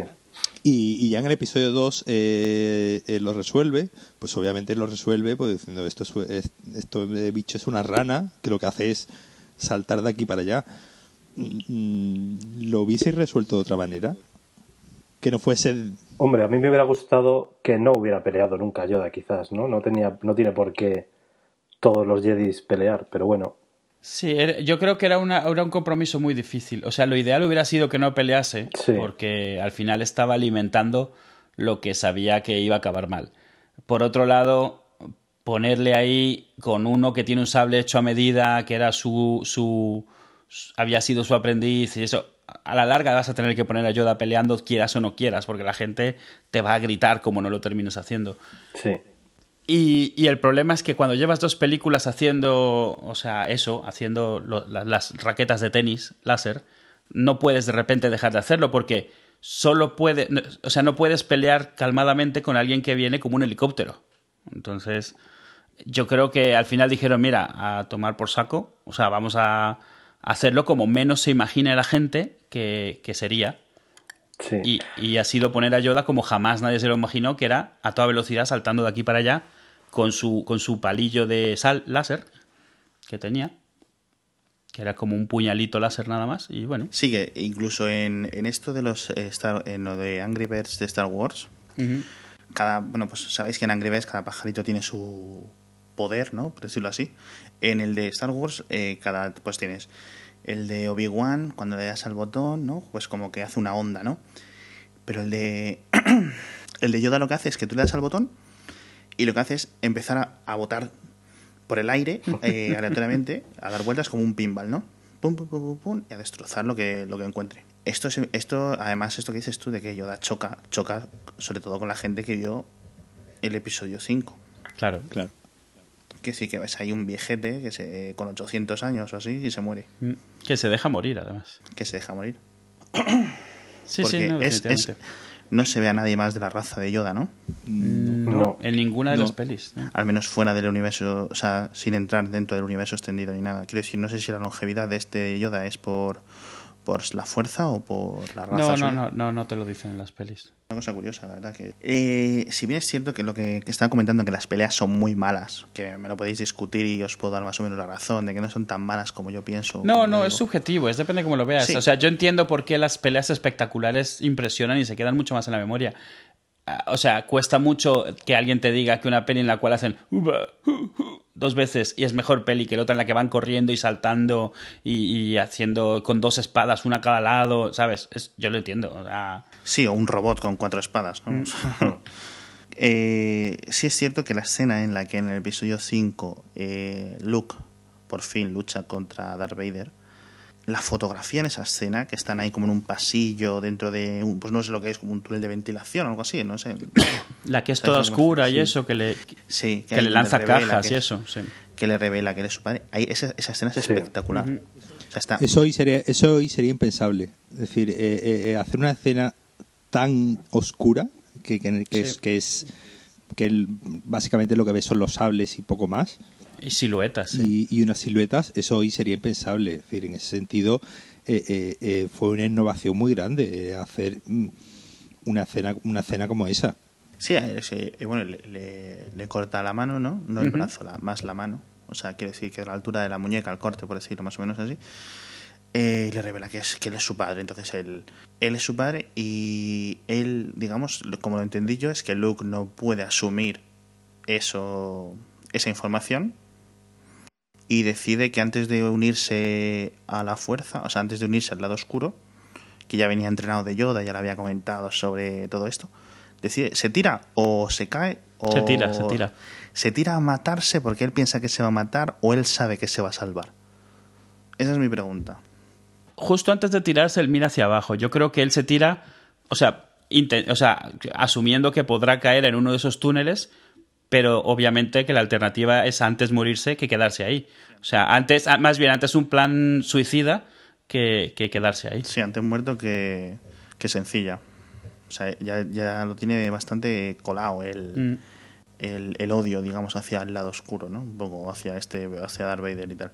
No, claro, claro, es entendible. Lo que sí es cierto, una cosa que se me olvidó comentar es posiblemente la parte más aburrida de las tres películas es el entrenamiento de Luke en Dagobah, ¿no? Dagobah se llama el planeta donde está con Yoda. Sí me resultó muy, muy, muy duro. Esos que son 15 minutos o así, no sé lo que es. ¿Vosotros lo veis así? A ver, es una parte necesaria porque lo que, lo que, lo que te están dando, o sea, se supone que pasa mucho tiempo ahí entrenando. O sea, pasa rápido en la peli, pero se supone que se tira meses ahí entrenando, a final de cuentas. Sí, hay, por cierto, esto lo, lo, recuerdo como muy de, de estos, eh, se dicen, a ver si Paco seguramente me sabrá decir mejor, montajes, ¿no? De estos como, como por ejemplo en Rocky 4, ¿no? Tengo la escena de que está Rocky 4, está Rocky entrenando, el ruso este, el soviético entrenando, cada uno con su música, ¿no? Me recordaba eso, ¿a que sí? Eso es, un montaje musical, pero si la música en, la, en Star Wars, ¿no? Un montaje ahí paralelo y, bueno, es, un poco lo que me continúa. El final de, este, de esta segunda película, este episodio 5, lo veo muy, muy continua, continuativo, por decirlo así, ¿no? O sea, que ya... Está claro que ya sabían, ya tenían firmado el, el seguir con una película más y entonces ya no es como la anterior, que intenta cerrar todo, sino que queda todo absolutamente abierto, ¿no? Hmm. Es, en, es en el final de esta película que le cortan el brazo, Leia, ahí es cuando la gente se entera, ¿no? De que Leia es, tiene poder de algún tipo, ¿no? Sí, porque Leia, siente... Se cae Luke, se queda, se queda, se queda, se queda enganchado en, la antena del UHF de la, de la ciudad esta. Sí. Y de repente dice Leia, Leia, y la otra le dice, ah, coño, que me suena el móvil, que me ha llegado un WhatsApp. Da, la vuelta. Y dan la vuelta. Ahí es cuando, o sea, yo, si no supiera nada de las películas, es cuando hubiera dicho, ah, coño, esta tía también sabe. No, quizás no hubiera unido que son hermanos, porque no hay ningún indicio, ¿no? Para, para, para pensarlo, pero sí que dices, coño, hostia, esta es Jerry. pues yo eso nunca lo, nunca lo vi así. Lo vi más, casi parece que Luke es telépata, ¿no? O algo así, que, Claro, pero quiero decir, yo entiendo que si Luke es telépata. sí, tiene sentido lo que dices de que contacta con ella y no con otro, ¿no? Pero. Exactamente, que es, por ser con ella. Quiero decir que si de repente hubiera sido el otro, ¿cómo se llama? El, el que está dirigiendo la nave en ese momento. Es Lando, Lando Calrissian, ¿no? Lando Calrissian. Si se lo dice a él, ¿sabes? Pues, pues digo, bueno, pues este será Jedi también, yo qué sé. Ya. Es curioso. Eh, otra cosa que esto os imagino que me vais a decir, hombre, es que es obvio, tal. Es que Luke empieza con las ropas muy claritas, así como un marroncito, veis, muy clarito, y se le van ensuciando, se le van llenando de porquería, de sangre, de, mierda, de grasa de las naves, de todo, que decir, que se va oscureciendo. Es decir, que puede ser una metáfora de su... Y luego en, la tercera película es lleva un traje negro, ¿no? Sí, directamente ya sale como Rafael, ¿verdad? Con la camisa, la camisa y los pantalones negros, sí. Mientras que Luke, ella está constantemente de blanco pristino que parece que viene de un anuncio de lejía, ¿no? Quiero decir, esto es obvio, una, metáfora obvia, ¿no? Sí, evidentemente, claro, sí, sí. Vale, vale, vale. Es que dije yo, a lo mejor soy un genio de la interpretación y por eso lo he sacado y la gente lo ha sacado, pero me parecía súper obvio. sí, sí. Eh, pocas más preguntas. La verdad es que esta película me parece la mejor de las tres. Ya me habéis dicho vosotros que sí. Y incluso una de las escenas más míticas, que es la de la nave, esta, perdón, la de la nave, no, la de la nieve, el, principio, ¿no? el principio, eso es, eh, vamos, muy icónico. Eh, al contrario que, por ejemplo, una escena de naves en el espacio lanzándose láser, pues hay en muchas películas una escena, digamos, de terneros mecánicos gigantes, porque es que no sé cómo llamarlos, a los AT-AT estos, en la nieve, tal, luchando contra naves, caza que van y no sé qué. Eso lo veo muy, muy, muy, muy, muy, muy, muy, muy, muy bueno. Em, y la verdad, luego eh, ya tenía menos, menos preguntas porque ya me iba enterando un poco más de lo que eran las películas, eh, de todas mis dudas. Los terneros. Los terneros mecánicos es, otro ejemplo de, una, máquina poco eficiente obviamente diseñada para intimidar. O sea, es una cosa que la ves y, y, vamos, te rindes en ese momento si te echan eso encima. No sé, yo lo veía como un poco pues una especie de tanque súper ineficiente que tiene un escudo de la leche porque le están tirando de todo y no se caen. Y, y, bueno, y tienen un escudo, digamos, de fuerza de esto, ¿no? Que es la excusa un poco para todo. Eh, porque vamos, o sea, es imposible asaltar ya no a escala planetaria una cosa con cuatro chismes de estos, sino que... Pero bueno, esto es una cosa que muy discutible, pero que decir que no tiene ni, ni más ni menos. Pero es, es espectacularidad de la peli. Por supuesto. Y, queda, y queda de maravilla, la verdad. No, y como decía, la verdad que es una cosa que es icónica, que no he visto yo en otra cosa que no sea Star Wars y he visto mucha ciencia ficción. Mm. La verdad, yo no sé si es que no sea, otra gente no lo ha replicado, no sé por qué. Os he mandado por ahí un enlace que yo leí hace tiempo de, Empire que dice eso, porque Empire, em, o sea, Empire, la revista, que dice porque Imperio es la mejor de las pelis. Y bueno, al final es eso, es. O sea, es, eh, eh, o sea, entre una de las razones por las cuales es la mejor, irónicamente, es porque es la, la que acaba peor. Los héroes no ganan al final, los héroes pierden. O sea, a este le cortan la mano y le destrozan la vida, al otro se lo llevan congelado. Eh, parece que al final el imperio tiene las de ganar. Eh, ¿Inventó el cliffhanger aquí George Lucas? Entre películas, tal vez. Sí, entre películas, yo creo que. O sea, es, lo que decía, saber que tienes lista, saber que tienes prometida la siguiente película es, es un recurso muy útil. O sea, o sea te, abre unas puertas. Es como, como un final de temporada cuando tienes asegurada la siguiente. O sea. Claro, decir, eh, el, a ver, el cliffhanger es, digamos, es una de las razones por las que triunfa el cine. Eh, nada más empezar. Eh, porque lo que hacen son como pequeñas eh, series, hacen series como hacían cortos como de cinco minutos y siempre era acababa en alto para que al día siguiente la gente volviese a ir al, cine. Es decir, ese es el, truco más más viejo del, vamos del, audiovisual y del cine. lo que pasa que lo que tú decías, Edu, no sé si, si es la primera vez que se hace entre películas de, de esa manera. Es que esta, esta trilogía, antes de esta trilogía, ¿había trilogías? O sea, yo no recuerdo alguna tan antigua. Hombre, habían, pero yo creo que no planeadas las del oeste. Sí, claro, digo planificada con como está esta, ¿no? O sea... Si tú te refieres a una, una, una eh, claro, una narrativa, dura, una misma narrativa durante tres películas eso tirón, con una serie de continuidad que, que, puede ser que las puedes ver como una gran película de seis horas, no, como, no como una cosa partida en tres. Eh, no, pues yo creo que no. ¿Tú crees que no? ¿Qué? Que no, que creo que no había trilogías. Que no, que no, no existía algo, porque sí, podría existir, eh, bueno, las películas de Star Trek, cuando, de qué año es? de 70 y, bueno, de, 60 es decir, se me ocurre por ejemplo de algo continuado eh, las películas de James Bond Sí, pero son episódicas. No, eso es, son episodios sueltos, ¿no? No, es una, sola historia, eh, digamos, de eso, digo, una gran película de seis horas. Exacto, no es, no es una unidad. Sí, o sea, yo imagino a la gente que fuera al cine a ver esta película, el ver que continuaba hmm. debió de ser un shock importante. O sea, antes no, no recuerdo ninguna película que se quedara así. Sí, otra cosa es que te hiciste una segunda parte, pero era una segunda parte que se sostenía sola, como Tiburón 2. Claro, por ejemplo, claro. Sí. Sí, segunda parte siempre ha existido, pero siempre de, modo serial, no, no contando una, una, gran historia. Una sola historia, claro. Luego, en esta película, a mí lo que me ha pasado siempre en esta película es que me parece que casi cada escena que tiene es icónica. O sea, todo, todo el mundo recuerda escenas de esta película y casi eh, recuerda las escenas enteras.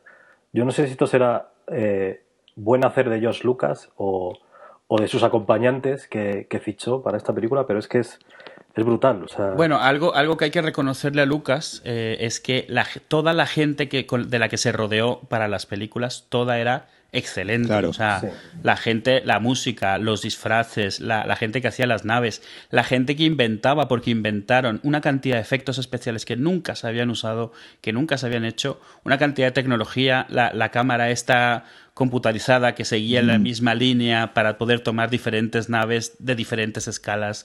Eh, la idea está, el, incluso hasta técnicas para hacer modelos. La, frase esta que le llaman kit bashing, que es comprar el mismo modelo de Panzer de la Segunda Guerra Mundial en siete escalas diferentes para poder hacer la misma nave idéntica en siete escalas diferentes usando sus piezas, eso lo inventaron los efectos especiales y de modelos de Star Wars. Hoy en día, hoy en día se usa poco porque hay poco modelo práctico, pero esa, se volvió el estándar de cómo hacerlo en Star, Trek es así eh, y se volvió... suena lógico una vez que lo dices, pero como todas las naves de Star Wars, como toda la tecnología de Star Wars estaba hecha de piezas sacadas de aquí y de allí, porque obviamente todo es inventado, inventaron una cantidad de tecnología, de, forma de hacer efectos, de forma de hacer la música. Es más, lo más flojo que tienen las películas, si acaso, son los actores, a final de hmm. cuentas. Pero el resto de cosas es toda tan buena que eso es una de las cosas que hace que la historia, que realmente no es una historia original, sino todo lo contrario, y, que los diálogos, que a veces son de pegarle un tiro a George Lucas, sobrevivan, porque todo lo que hay alrededor es tan bueno, en, en, sentido de cuidado y de esmerado y de, y de, y de nunca visto antes, que hace que, que, se sostenga de todas formas todo y que esos defectos desaparezcan. O sea, no te das cuenta de que el diálogo es lo más hortera y, y, mm, ah, que has oído. O sea, no, es que se me, claro, se, me, viene a la cabeza el I love you, I know que, que, claro, yo te, tú, te, tú, te, ves eso escrito de repente en un guion, y, en un papel, y dices tú, uff, hostia. pero dicen, dicen que no estaba escrito en el guion. ¿no? Ya, claro. No, él, él, tenía que contestar que también la quería. Yo también, sí. Lo que pasa es que Harrison Ford decidió que. Claro, entonces dices tú, al final, las cosas más icónicas de la película eh, eh, eh, es porque a Harrison Ford se le encendió una bombilla de repente. Sí. ¿Sabes? Dices tú. Sí, sí, pues, pero es parte de eso, es haber al final escogido gente buena que aportó su propia cosa a la película. No digo tanto Harrison Ford. El caso de Harrison Ford es gracioso. A Harrison Ford no le gustaba Star Wars. Y, o sea, y parte de su personaje chulo es precisamente pues su, su, canalización de que él no le gustaba estar en una peli del espacio. de esto, claro. Eh, sí es cierto que una cosa que me parece de esta película es que, por ejemplo, las escenas en la nieve, pues todo blanco. Las escenas, digamos, en, en Cloud City del final este, no sé qué, eh, todo negro. La mm. escena de Dagobah, todo verde, por decirlo así, es lo que me refiero. Todo es como sí. muy eh, como cápsulas. Codificado, sí. Hmm. Y, eso ayuda. Bueno, entonces llegamos a la, última película, el episodio 6, Return of the Jedi, el retorno del Jedi, ¿no?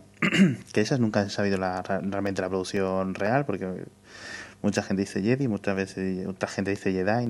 Debería ser Jedi porque está basado en una palabra japonesa que es no sé qué Jedi, que es como le llaman al género de historias del Japón feudal. De ahí tomó la palabra. Entonces, es, es, es Jedi o sea, no Jedi, sino ahí, acaben ahí directamente. Entonces realmente la pronunciación es ahí.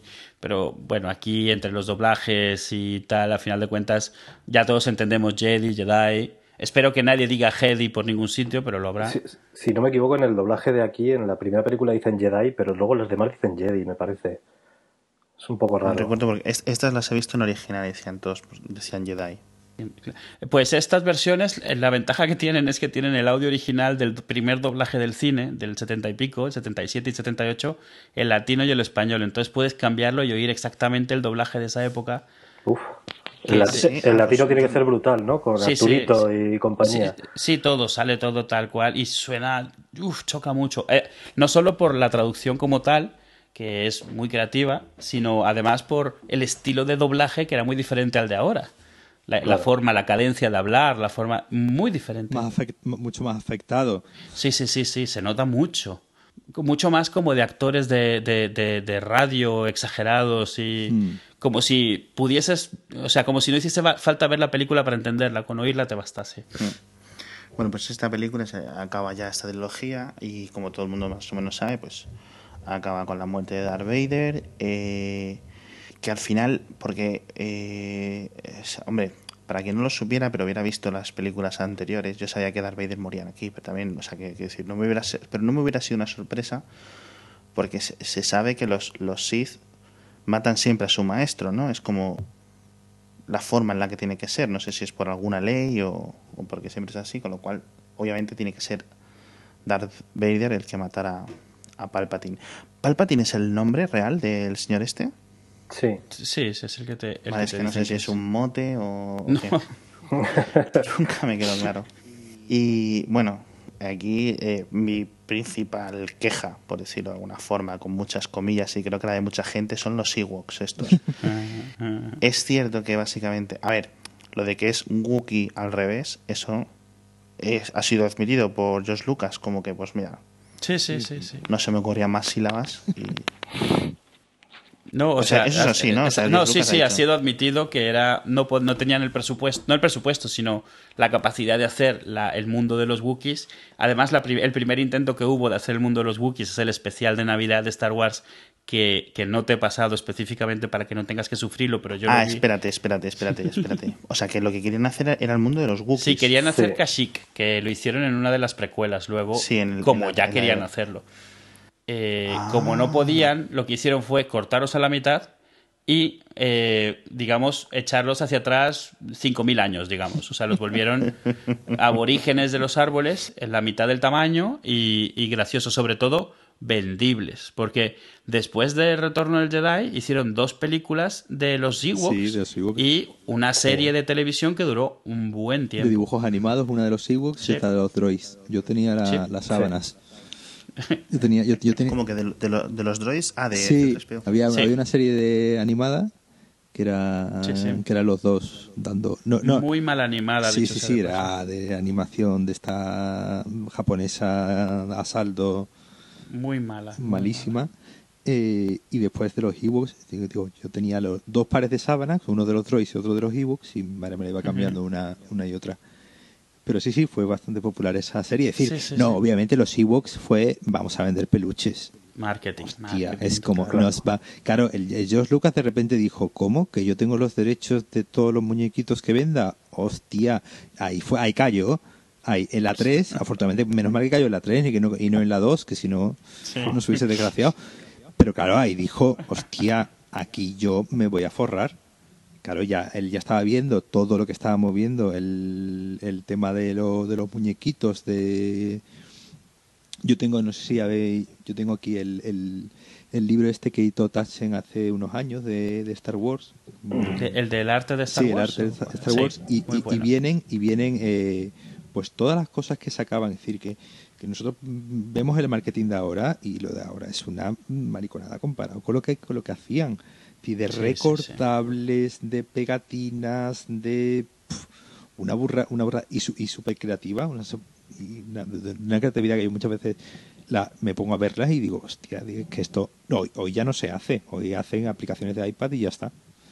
Sí, sí, el, el- el- el- el que dices no es el de Star Wars World, Bolt, el que trae un ejemplo, no ejemplo, sino reproducciones de un montón Ese, de ese, cositas sí, de sí, sí. Ese yo lo tengo también, es, es, es muy bueno, precisamente por la cantidad de cosas totalmente inesperadas que hay. Habían cereales de Citripio que se llaman Citripios y eran os de Citripio con, con- Cheerios. con R2 de Malvavisco.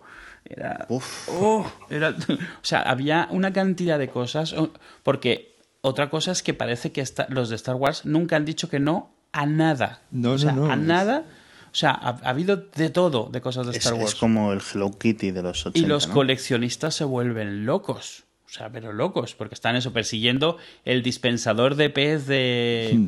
de Vip Fortuna, el que, el que es el ayudante de, de Java, que sale solo al principio, pues ahora tiene un dispensador de pez que solo vendieron en Japón en los años 90, pues ahora a buscarlo y vale 4.000 dólares cuando lo... O sea, una cosa así.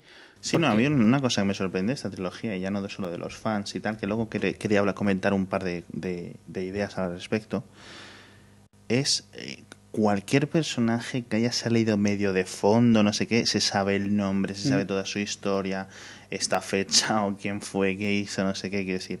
Aparte de luego del universo extendido que es flipante, pero quiero decir, hay muñecos del, del cazarrecompensas este que es un robot estirado, que es así como... IG, IG88. IG88, fíjate. Que a mí me suena de la, por, porque sale en, en la serie esta animada de lo de las guerras clon. Ah, claro. Y, y me parece un diseño bastante chulo, la verdad, para un robot así, es curioso y tal. que, y cualquier cosa, de ese hay de todo. O sea, de IG88 Sí, sí, sí. hay figuritas, hay no sé qué, o sea, no tanto como, digamos, de C3PO y de R2D2, pero vamos, hay un montón.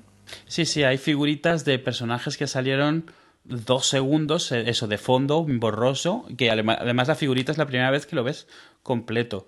El, el monstruo del compactador de basura, eh, el cuerpo entero solo existe como una figura de un set de, de, juego, o sea, tal cual, el Dayanoga. Eh, y todos, exacto, todos tienen nombre, todos tienen historia. Eh, o sea, que se llama, eso que, que, sale ahí como un ojo periscópico. Sí, se llama, sí, se llama Dayanoga. Tiene nombre. Dayanoga, sí. O sea, era completamente innecesario darle nombre, pero tiene nombre. Sí, lo tiene. Bueno, mi, última duda, antes de seguir hablando un poco más genéricamente, es, eh, bueno, pues Luke eh, va, le dice Palpatine, vente conmigo al lado oscuro, tal, que tenemos cervezas, y le dice que no. Le dice que no y le ataca con estos rayos así de, de pilas de juguete. y eh, pues Anakin se enfada y le coge y le hace... y le tira por le tira abajo. ¿Por qué se muere ahí? ¿Por qué se muere Palpatine? Quiere decir, es un super Sith, ¿no? Quiero decir, no se puede haber acercado a la pared, o... es que no sé, quiero decir. Hombre, pero se supone que es muy viejo, ¿no? Y, aparte, en ninguna película se ve que los Jedis vuelen. O sea que... No, no, no, no es que vuelen, pero sabes que se podía ver, si tiene super fuerza, se podía ver como acercado a una pared, ¿no? O frenado o algo así, ¿no? pero bueno, sí, me vale, me vale la excusa de que, está más acá, está claro, Yo, yo entiendo que el esfuerzo tan grande que ha hecho para eh, intentar eh, convertir a Luke y, y después matarlo, ya un señor de su edad, pues pasa factura. Además está como corrompido, ¿no? Está como demacrado, podrido por dentro. Sí, sí, sí. si, recuerdas cuando cae, llega un momento en el cual que como que sale una luz muy fuerte que sube, como si hubiera explotado. Sí. Eh, se supone que es eso, que esa es su, su fuerza, digamos, su, su chi. Ah. Sí, no, no, no su, su chakra. No lo, no, lo había, no lo había interpretado así, pero sí, tiene, tiene sentido.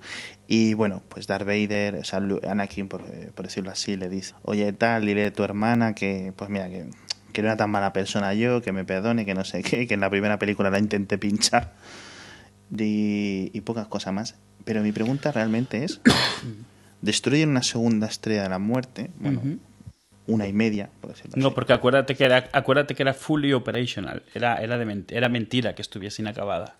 bueno, que mi pregunta es, eh, ¿derrotan eh, esta eh, estrella, esta 0,70% de estrella de la muerte, por decirlo así? ¿Cómo es eso? O sea, o sea ¿cómo es que se derrota el imperio?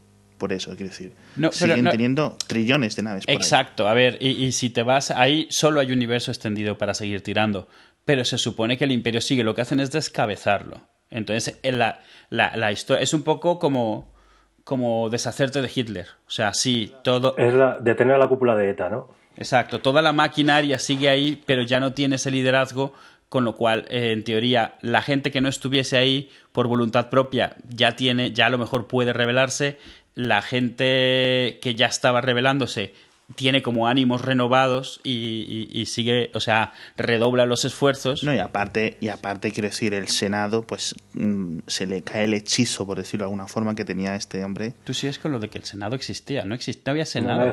Pero que sí había Senado, ¿no? que, no, O sea, no, no había un... No, no, no, no, había nada. Bueno, pues, eh, eh, bueno, pues digamos los poderes regionales, ¿no? Por decirlo así. Eh, se, se, irían recomponiendo poco a poco y intentan llegar a esta nueva, nueva república, le llaman, Algo así, ¿no? ¿Cómo le llaman? No le llegan a llamar, la peli se acaba. Bueno, sí, joder, me hablo de, me refiero al universo extendido y tal. Y, y lo que también hacen es acabar con los Sith, se supone, ¿no? O sea, ya no queda ningún Jedi malo, por así decirlo, ¿no? Sí, y eso deja, deja una... Hay un tema ahí recurrente en las pelis, es... A ver, si tomas en cuenta las precuelas, Yoda hace todo lo que está en su poder para matar a todos los Jedis y que queden solo dos, igual que solo hay dos Sith.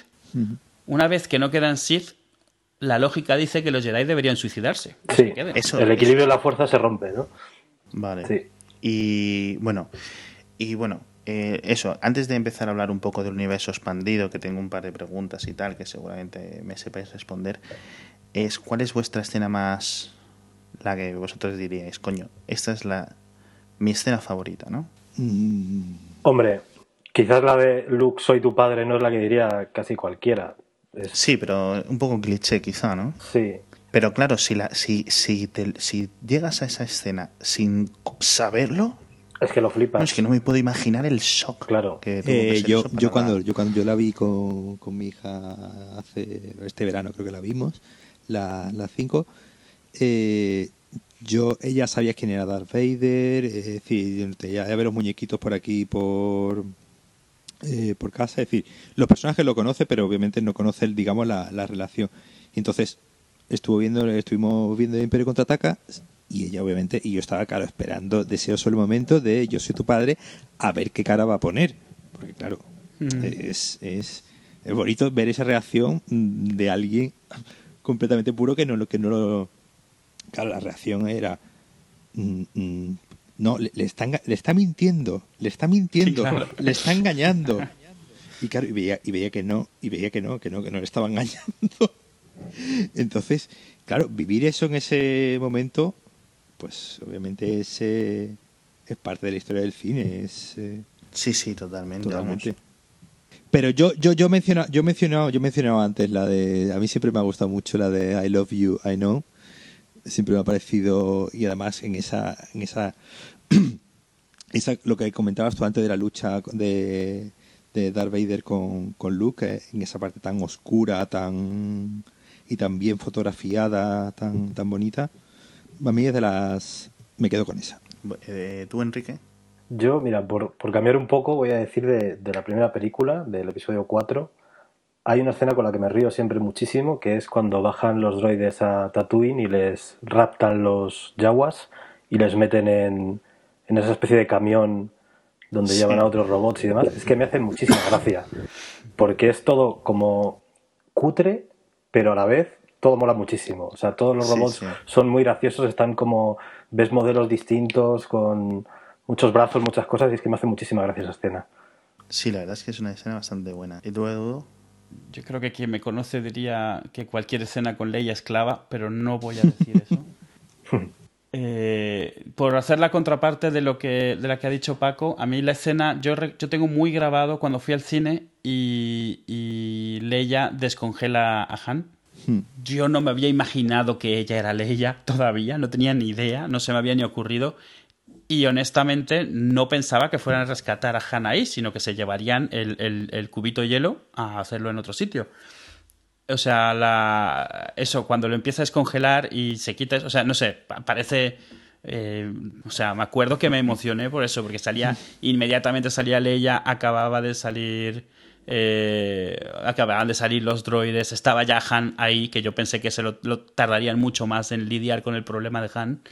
eh, y había una rana gigante en medio de la sala que los descubre, o sea, Joder, si lo estás contando y me estoy emocionando yo también. Me, no, es vengo, que me es- vengo arriba, Nada, ¿eh? es que nada es puede verdad salir que... mal. Sí. Sí, además, y además al poco de esa escena entra Luke ahí como un super jefe Sí, sí, con la llega. capucha puesta que dices tú, madre mía, este ha subido 20 niveles, tío. Exacto. En la nave está en la que va Goku entrenando hasta... Y dices, madre mía, este hombre cómo ha crecido, ha echado pelo y todo. Pues mi escena favorita, yo voy a decir, al final de la segunda película, en la que están súper derrotados, están derrotados los rebeldes que se tienen que escapar al al límite de la galaxia, ¿no? Por decirlo así. Sí, sí, y se ve y están ahí todos pues machacados, quedan cinco o seis naves más o menos ahí. Y le están poniendo la nave y de repente está, eh, miran por la ventana y ven la galaxia ahí. O sea, se- y, y- y- y te das cuenta y dices, joder, se han tenido que ir lejos de cojones. Y esa escena en la que miran así de lejos que están, o sea, en la que es el momento más bajo de la rebelión, por decirlo así. Están sin Han solo, sin... es cuando le están probando la mano artificial al Sí, otro también. ¿no? Exacto. Sí. Pues yo, yo me quedo con esa escena, aunque hay un montón de otras bastante buenas, la verdad. Pero ah, otras, otra muy buena, si me permitís decir dos, es cuando está Luke en la primera en Tatooine y está con la rodilla así, pie hincado en el monte, o sea, en, en el S y se ven los, Los dos soles. soles, o- Y está. Y ahí de repente dices. Qué música. La música, la Si hay música. una cosa a destacar en las tres películas, pero sobre todo en la primera es musicón, pero por todas partes. Yo no sé cómo se llama aparte, en las películas aparte de la ya, época. ya, ya no, ya no es una que sea una música bonita, sino es, esa escena justo que tú acabas de mencionar, en, en ¿cuánto dura? ¿20 segundos o, o menos?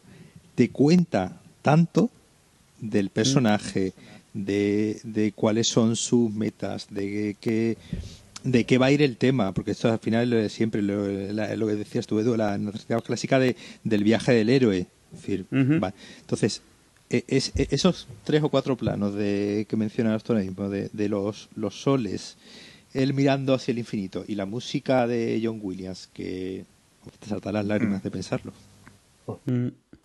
Sí, la verdad es que la música es muy, muy destacable, sin embargo, al contrario que otras cosas de la, de la película, como decía Edu, los diálogos y tal, la música es, vamos, de 10.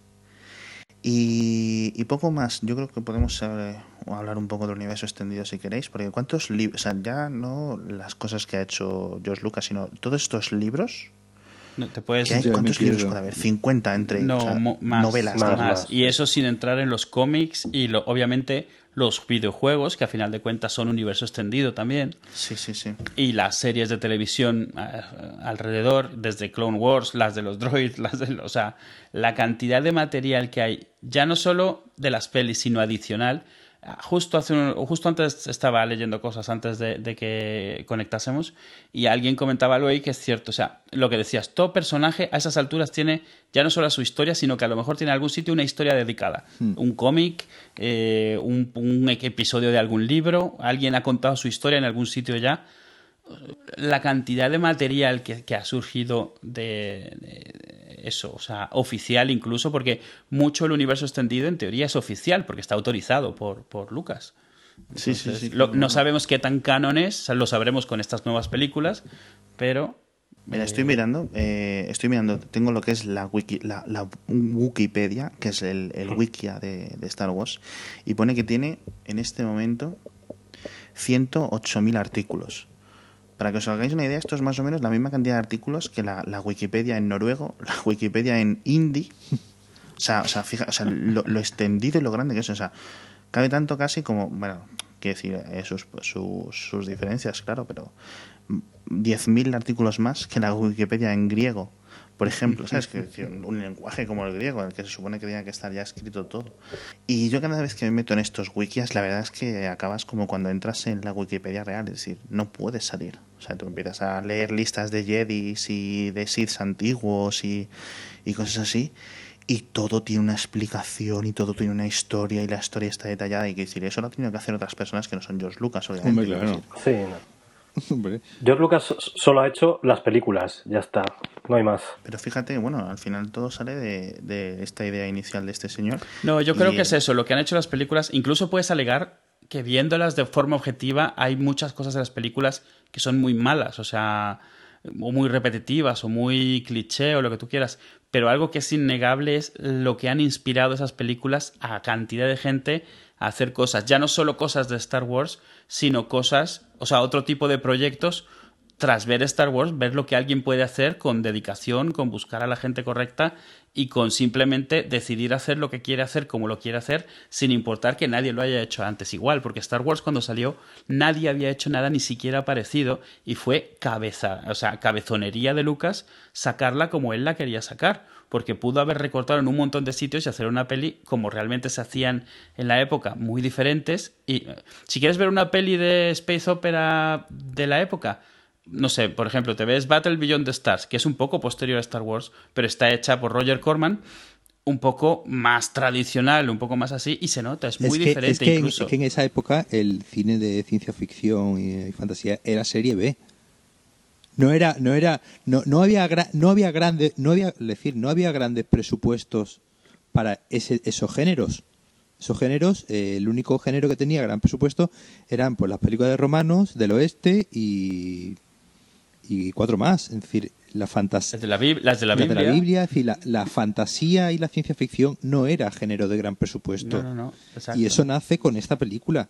Que se, de hecho, la, la, primera película tampoco tiene gran presupuesto, ¿no? Es optimizar lo, poco que tenía para, pero tenía, para hacer lo que él quería. tenía con respecto a, pues lo que acaba de decir Edu, a cualquiera de Roger Corman de la época, que aquí, aquí por lo menos sí había un gran estudio. Es decir, que digamos que la única vez que, la, que un gran estudio se había tomado la ciencia ficción, mm, si llamamos esto a ciencia ficción, era con, era con 2001.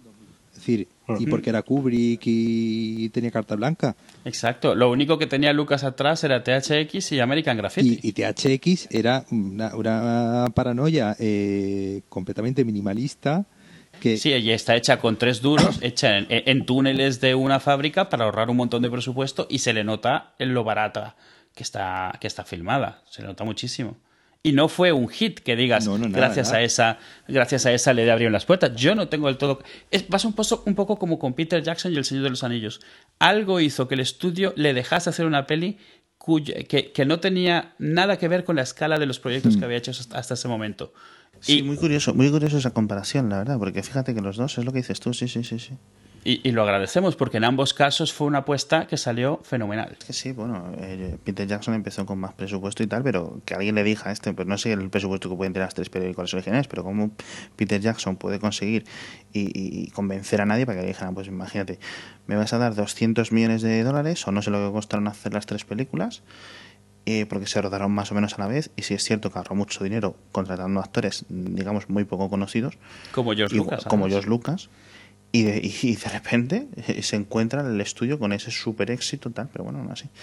El caso es, eh, quería hablar un poco también qué es lo que se sabe de las de los episodios 7, 8 y 9, porque es una cosa en la que la verdad me han entrado ganas de, de conocer ahora un poco. Ahora mismo lo, ofici- lo oficial que hay previsto es eh, estrenar seis películas. Una, ¿Cómo que seis? Seis películas, una, una por año, Seis, seis. que, va, que va a ser una nueva trilogía y tres spin-off de eh, personajes.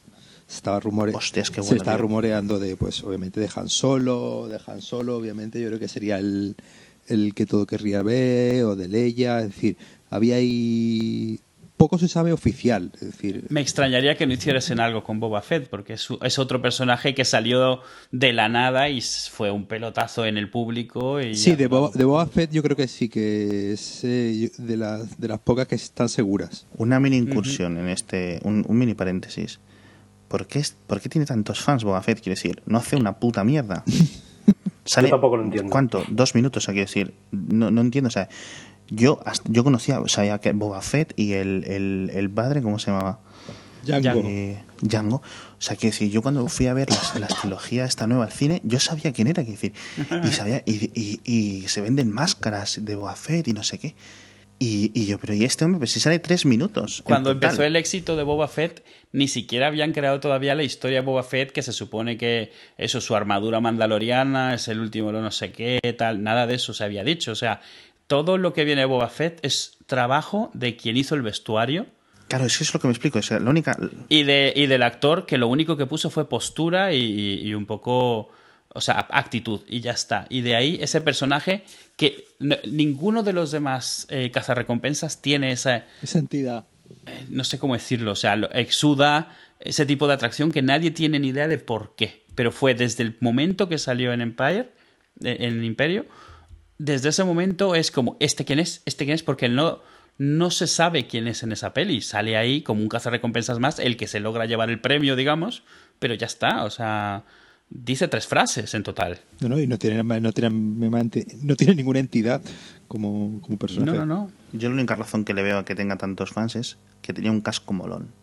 Tenía un uniforme molón entero, Bueno, un todo el uniforme, uniforme, molón, con un montón de detalles que no sabes qué significan, pero mira, tiene un cohete en la espalda, tiene, Tiene unas cosas como de piel colgándole por un lado que parecen como trofeos tipo Predator, tiene eh, algo que en, en el brazo que está claro que hace algo, ¿sabes? O Mm. sea, tiene una pistola que es suya y nadie más tiene en el resto de las películas. Tiene una nave que mola muchísimo, porque la nave mola. La de, sí, no, la de es la verdad, Eso es una cosa que se puede agradecer a Star Wars, que es que las naves no son barcos, simplemente que van por el espacio, ¿no? Sí, y, exceptuando los X-Wing, las naves no son tampoco aviones.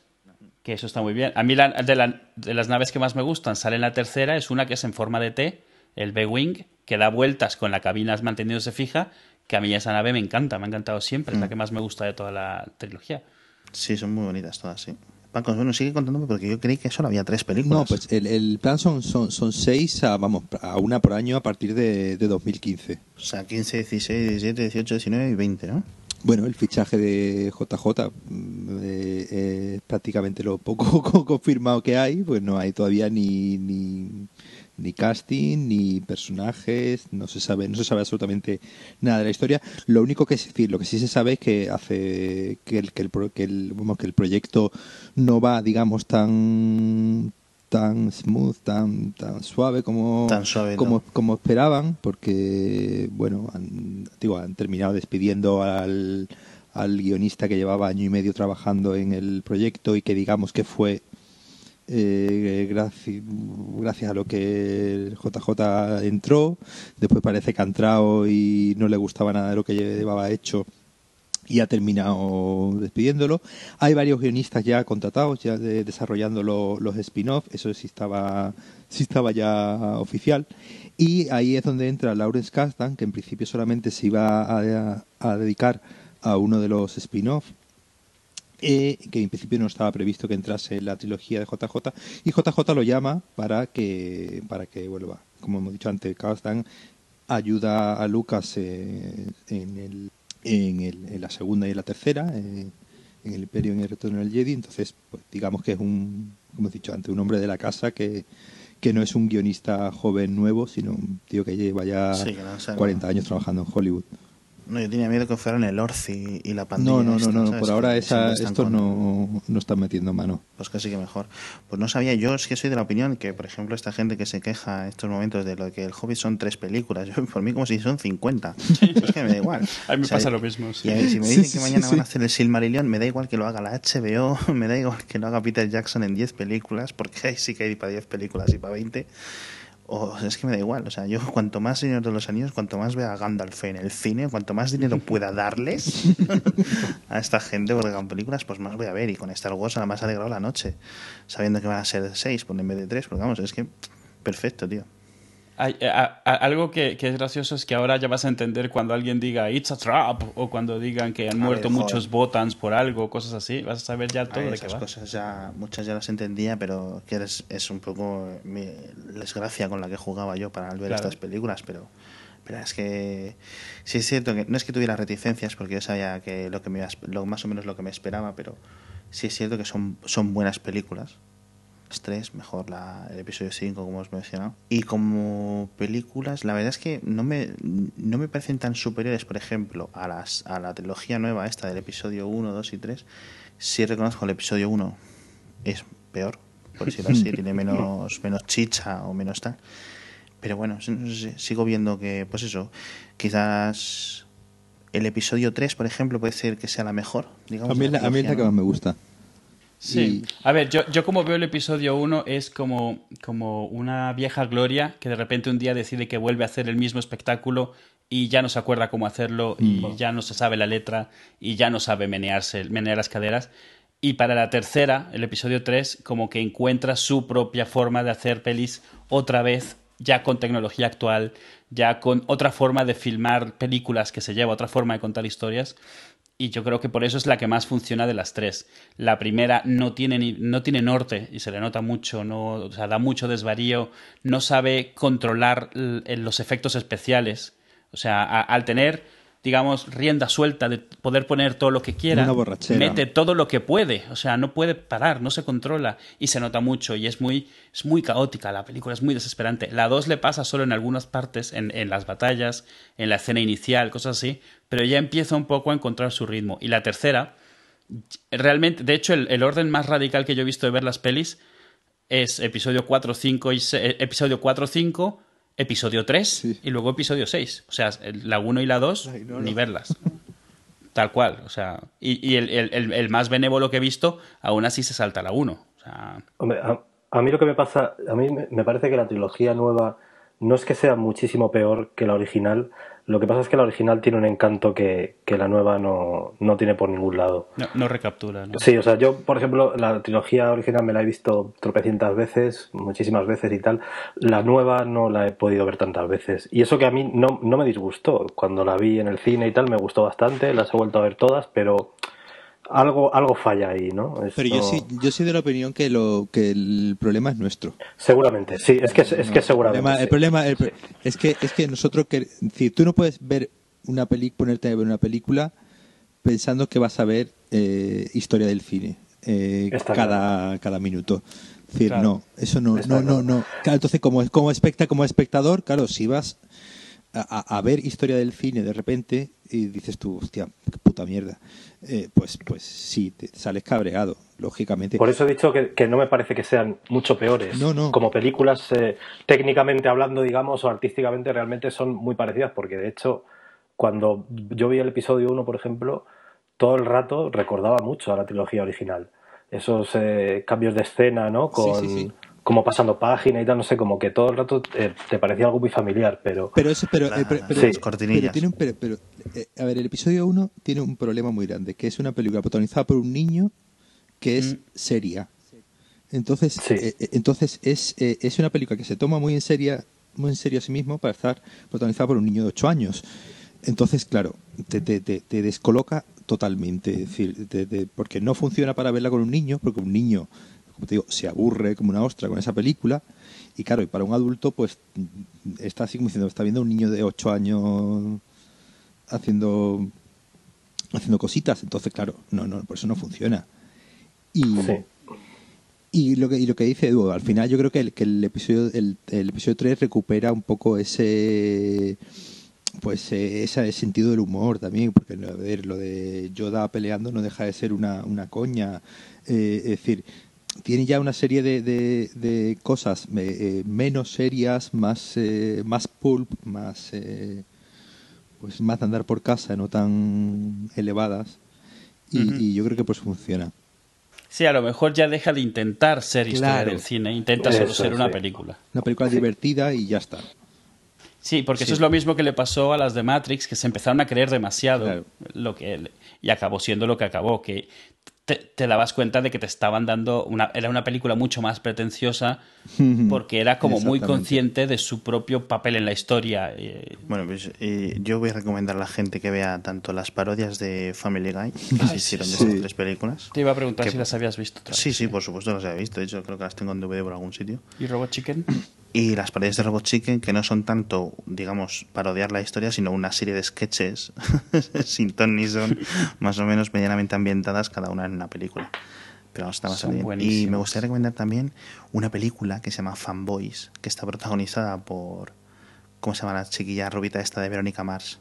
¿Kristen Ah, Bell? sí. Kristen Bell, que es eh, muy graciosa. Eh, sinopsis rápida es un grupo de chavales jóvenes que vienen pues, en el año 96-97, ese verano antes de que se estrenara la película o justo cuando se iba a estrenar la película, que deciden cruzar el país, intentar colarse en el rancho de Luke Skywalker, de, uy, de Luke De Skywalker, Lucas. el rancho Skywalker de Lucas y intentar ver la película, ser los primeros en verla. Bueno, no- y la verdad es que es muy graciosa y salen todos los eh, salen muchos cameos de Estados de, de las películas, juraría que sí. Me parece, o sea, sale por lo menos eh, Carrie Fisher, ¿no? Leia. Y salen bastantes más cameos así frikis y tal. Y es una, es una yo creo que es una, una buena recomendación. No sé si tenéis alguna recomendación vosotros antes de cerrar. Así similar. Yo, si hay alguien que se ha aficionado a jugar al rol, el juego de rol de Star Wars me parecía divertidísimo. De, de tablero. De tablero, de tablero, sí, sí, de, de lápiz y papel, vaya. Ah, sí. Y, que- porque, y a mí me gusta, por ejemplo, el Risk. Yo tengo- de, yo tengo el de- Risk. claro, de los, de, los, de los troopers, estos, de los clones, perdón. Mm. Está muy bien. Eh, ¿Algún cómic concreto, algún libro de la, del universo expandido que recomendéis? ¿O no los habéis ni catado? Yo Dark Empire la recomendaría. Sí, Dark bien. Empire, Eh, En teoría Dark Empire es un universo alternativo. Eh, en el sentido de que no se supone que sea lo que pasó después. Pero está muy interesante. Porque una cosa que quería preguntar es que lo que se supone que va a pasar después, Han Solo y Leia tienen do- dos hijos, ¿no? Quiero decir, el canon. Sí. No, Canon no, no- creo que no, ¿verdad? Porque Canon eran solo las películas y algún libro por ahí suelto y creo que no. O sea, creo, creo que Algún- co- co- Canon, como decir lo que va a lo que se puede utilizar. No, yo creí que había como una serie, una serie de libros que sí estaban autorizados por, por George Lucas, en los que más o menos dice, bueno, pues esto más o menos está dentro de, digamos, de mi, del rango de lo que. Es que me suena Me que sí, pero también con, con la trilogía nueva se cargó muchos de esos libros, con el tema este de los midiclor- midiclorianos y demás, creo Mm. que, que algo se debió de cargar, sí, o sea, que creo que De final- hecho, puedes ver en, la, en el universo expandido que ha salido después que un montón de esas cosas no se utilizan ni se tocan, porque no, no, o sea, a la gente que está, que hace estas historias no le interesa, o sea, no hace como que no se ha dicho nada, nada de midiclorianos, no tocas ni el tema y lo dejamos como estaba. Yo, yo de recomendar así de adicionales a digamos, universo extendido, por recomendar dos cómics. Bueno, el que ya dije, Dark Empire, Tag y Bink. Eh, esas son dos series de cómics de dos eh, troopers, precisamente, que son como, como. O sea, son dúo cómico sin quererlo, les está pasando de todo y ellos te los ponen en el cómic como la razón por la que pasan todas las cosas en las pelis. O sea, todas las cosas malas que le pasan al imperio pasan por culpa de ellos. Eh, por, por situaciones chuscas y cosas así. Es muy gracioso, muy gracioso, de Kevin Rubio. Kevin Rubio fue originalmente famoso porque él hizo la parodia esta de Cops con, con Troops, la que salía, eh, si, la has visto, si la has visto en YouTube, donde están los, los troopers, eh, como en el programa este de, de Cops americano, de, que, es como un reality de policías. Sí, sí. Que, bueno, él, él, fue el guionista de eso, aunque es de, totalmente aficionado, de, fan, y hizo este cómic, le dejaron escribir este cómic que es relativamente, se supone que es oficial, pero no. Se llaman Tag y Bink Were Here y Tag and Bink Are Dead. Las dos las voy a enlazar porque el nombre es un poco raro. Sí, ¿no? Y la, la otra es Star Wars Infinities. Star Wars Infinities es otro cómic que lo que hace es historias si hubiera cambiado algo en cada una de las tres películas de la, de la trilogía original. Eh, eh, por ejemplo, en Star Wars Infinities A New Hope, los, los torpedos de Luke no destruyen la estrella de la muerte, por poner un ejemplo. Hostia, qué curioso eso, tío. Eso, Está muy bien. En la de, en, la de Infinities de Empire Strikes Back, Luke muere congelado en Hoth. No lo salva Han, nunca. ¿Vale? Y en la de Return of the Jedi, C3PO de, se rompe y no puede servir de traductor entre Java y Leia. Eh, entonces, eh, toda la historia de, de Empire cambia a partir de Qué eso. curioso, tío. Qué bueno. Hombre, creí que ibas a decir que, que Jabal Hat se hace presidente del Atlético de Madrid. y, y, la otra, que no es un cómic, es el libro de Empire, está muy bien. El libro, el libro de leer. La versión sí, sí, novelizada. Sí. Es buenísima, buenísima. La tengo Qué que bueno. recomendar. Es... No, ese, ese le tengo, ese le tengo. Ese libro lo tengo yo por Ah, ahí. pues yo lo tengo además en tapa blanda, comprado hace mil años, viejísimo. Sí, sí, sí. De la, la, la, edición esta de que, que, estaba Fundación y claro, de estas series de ciencia ficción azules. Sí, sí, sí. Esa, ese, ese tengo yo. Es, es fíjate, muy bueno. Está sin leer por ahí. ¿no? Por el libro es muy bueno. Genial. Bueno, pues vamos a cerrar. Oye, que muchísimas gracias a, a en especial a Enrique y a Paco por hombre, no, hombre. inundarnos de, con su sabiduría. Muchas gracias a vosotros. Y por, por, por, por, acompañarnos a esta hora tan raruna. Sí, bueno. Al final es cuando podemos grabar, pero bueno. Y, y poco más. Eh, ha quedado bastante larguillo este sí, episodio. ¿no? Sí. No sé si habrá que cortarlo en dos o tres en una trilogía de, de, episodios para distribuirlo, pero bueno. Ya veremos. Y muchas gracias y, y muy buenas noches a los tres. Y gracias a ti por eso, por lanzarte a verlas, finalmente. No, bueno. Ahora eh, ya me entenderás los una... chistes y las cosas. Joder. No, es una espinita que tenía clavada poder ver estas tres películas de una vez, macho, porque vamos, eh, sí es cierto que lo que decía hace poco, hasta hace poco, que te picaba mucho a ti, es que yo dijera, lo mejor de Star Wars es Clone Wars, la serie está en tres dimensiones. que no es que lo, esté mala, pero vamos, por y favor. lo sigo, sigo, pensando que es, es, una serie bastante bien. Es, o sea, es muy buena, está muy bien, sí, sí. Esta es una serie pensada para niños de 10 años, pero por otra parte es una persona que lee Naruto, que es una serie pensada para niños de 12 años, o sea que da igual. Y, y poco más. Bueno, pues de nuevo, nada. muchas gracias. Pues muchas Buenas gracias. noches. Y pueden irse, eh, pueden irse pueden, podéis retiraros. Podemos retirar ya. Muy bien. Abrazos. Venga, un Venga, abrazo, chicos, Un abrazo a todos. todos. Hasta luego. Adiós. Hasta luego.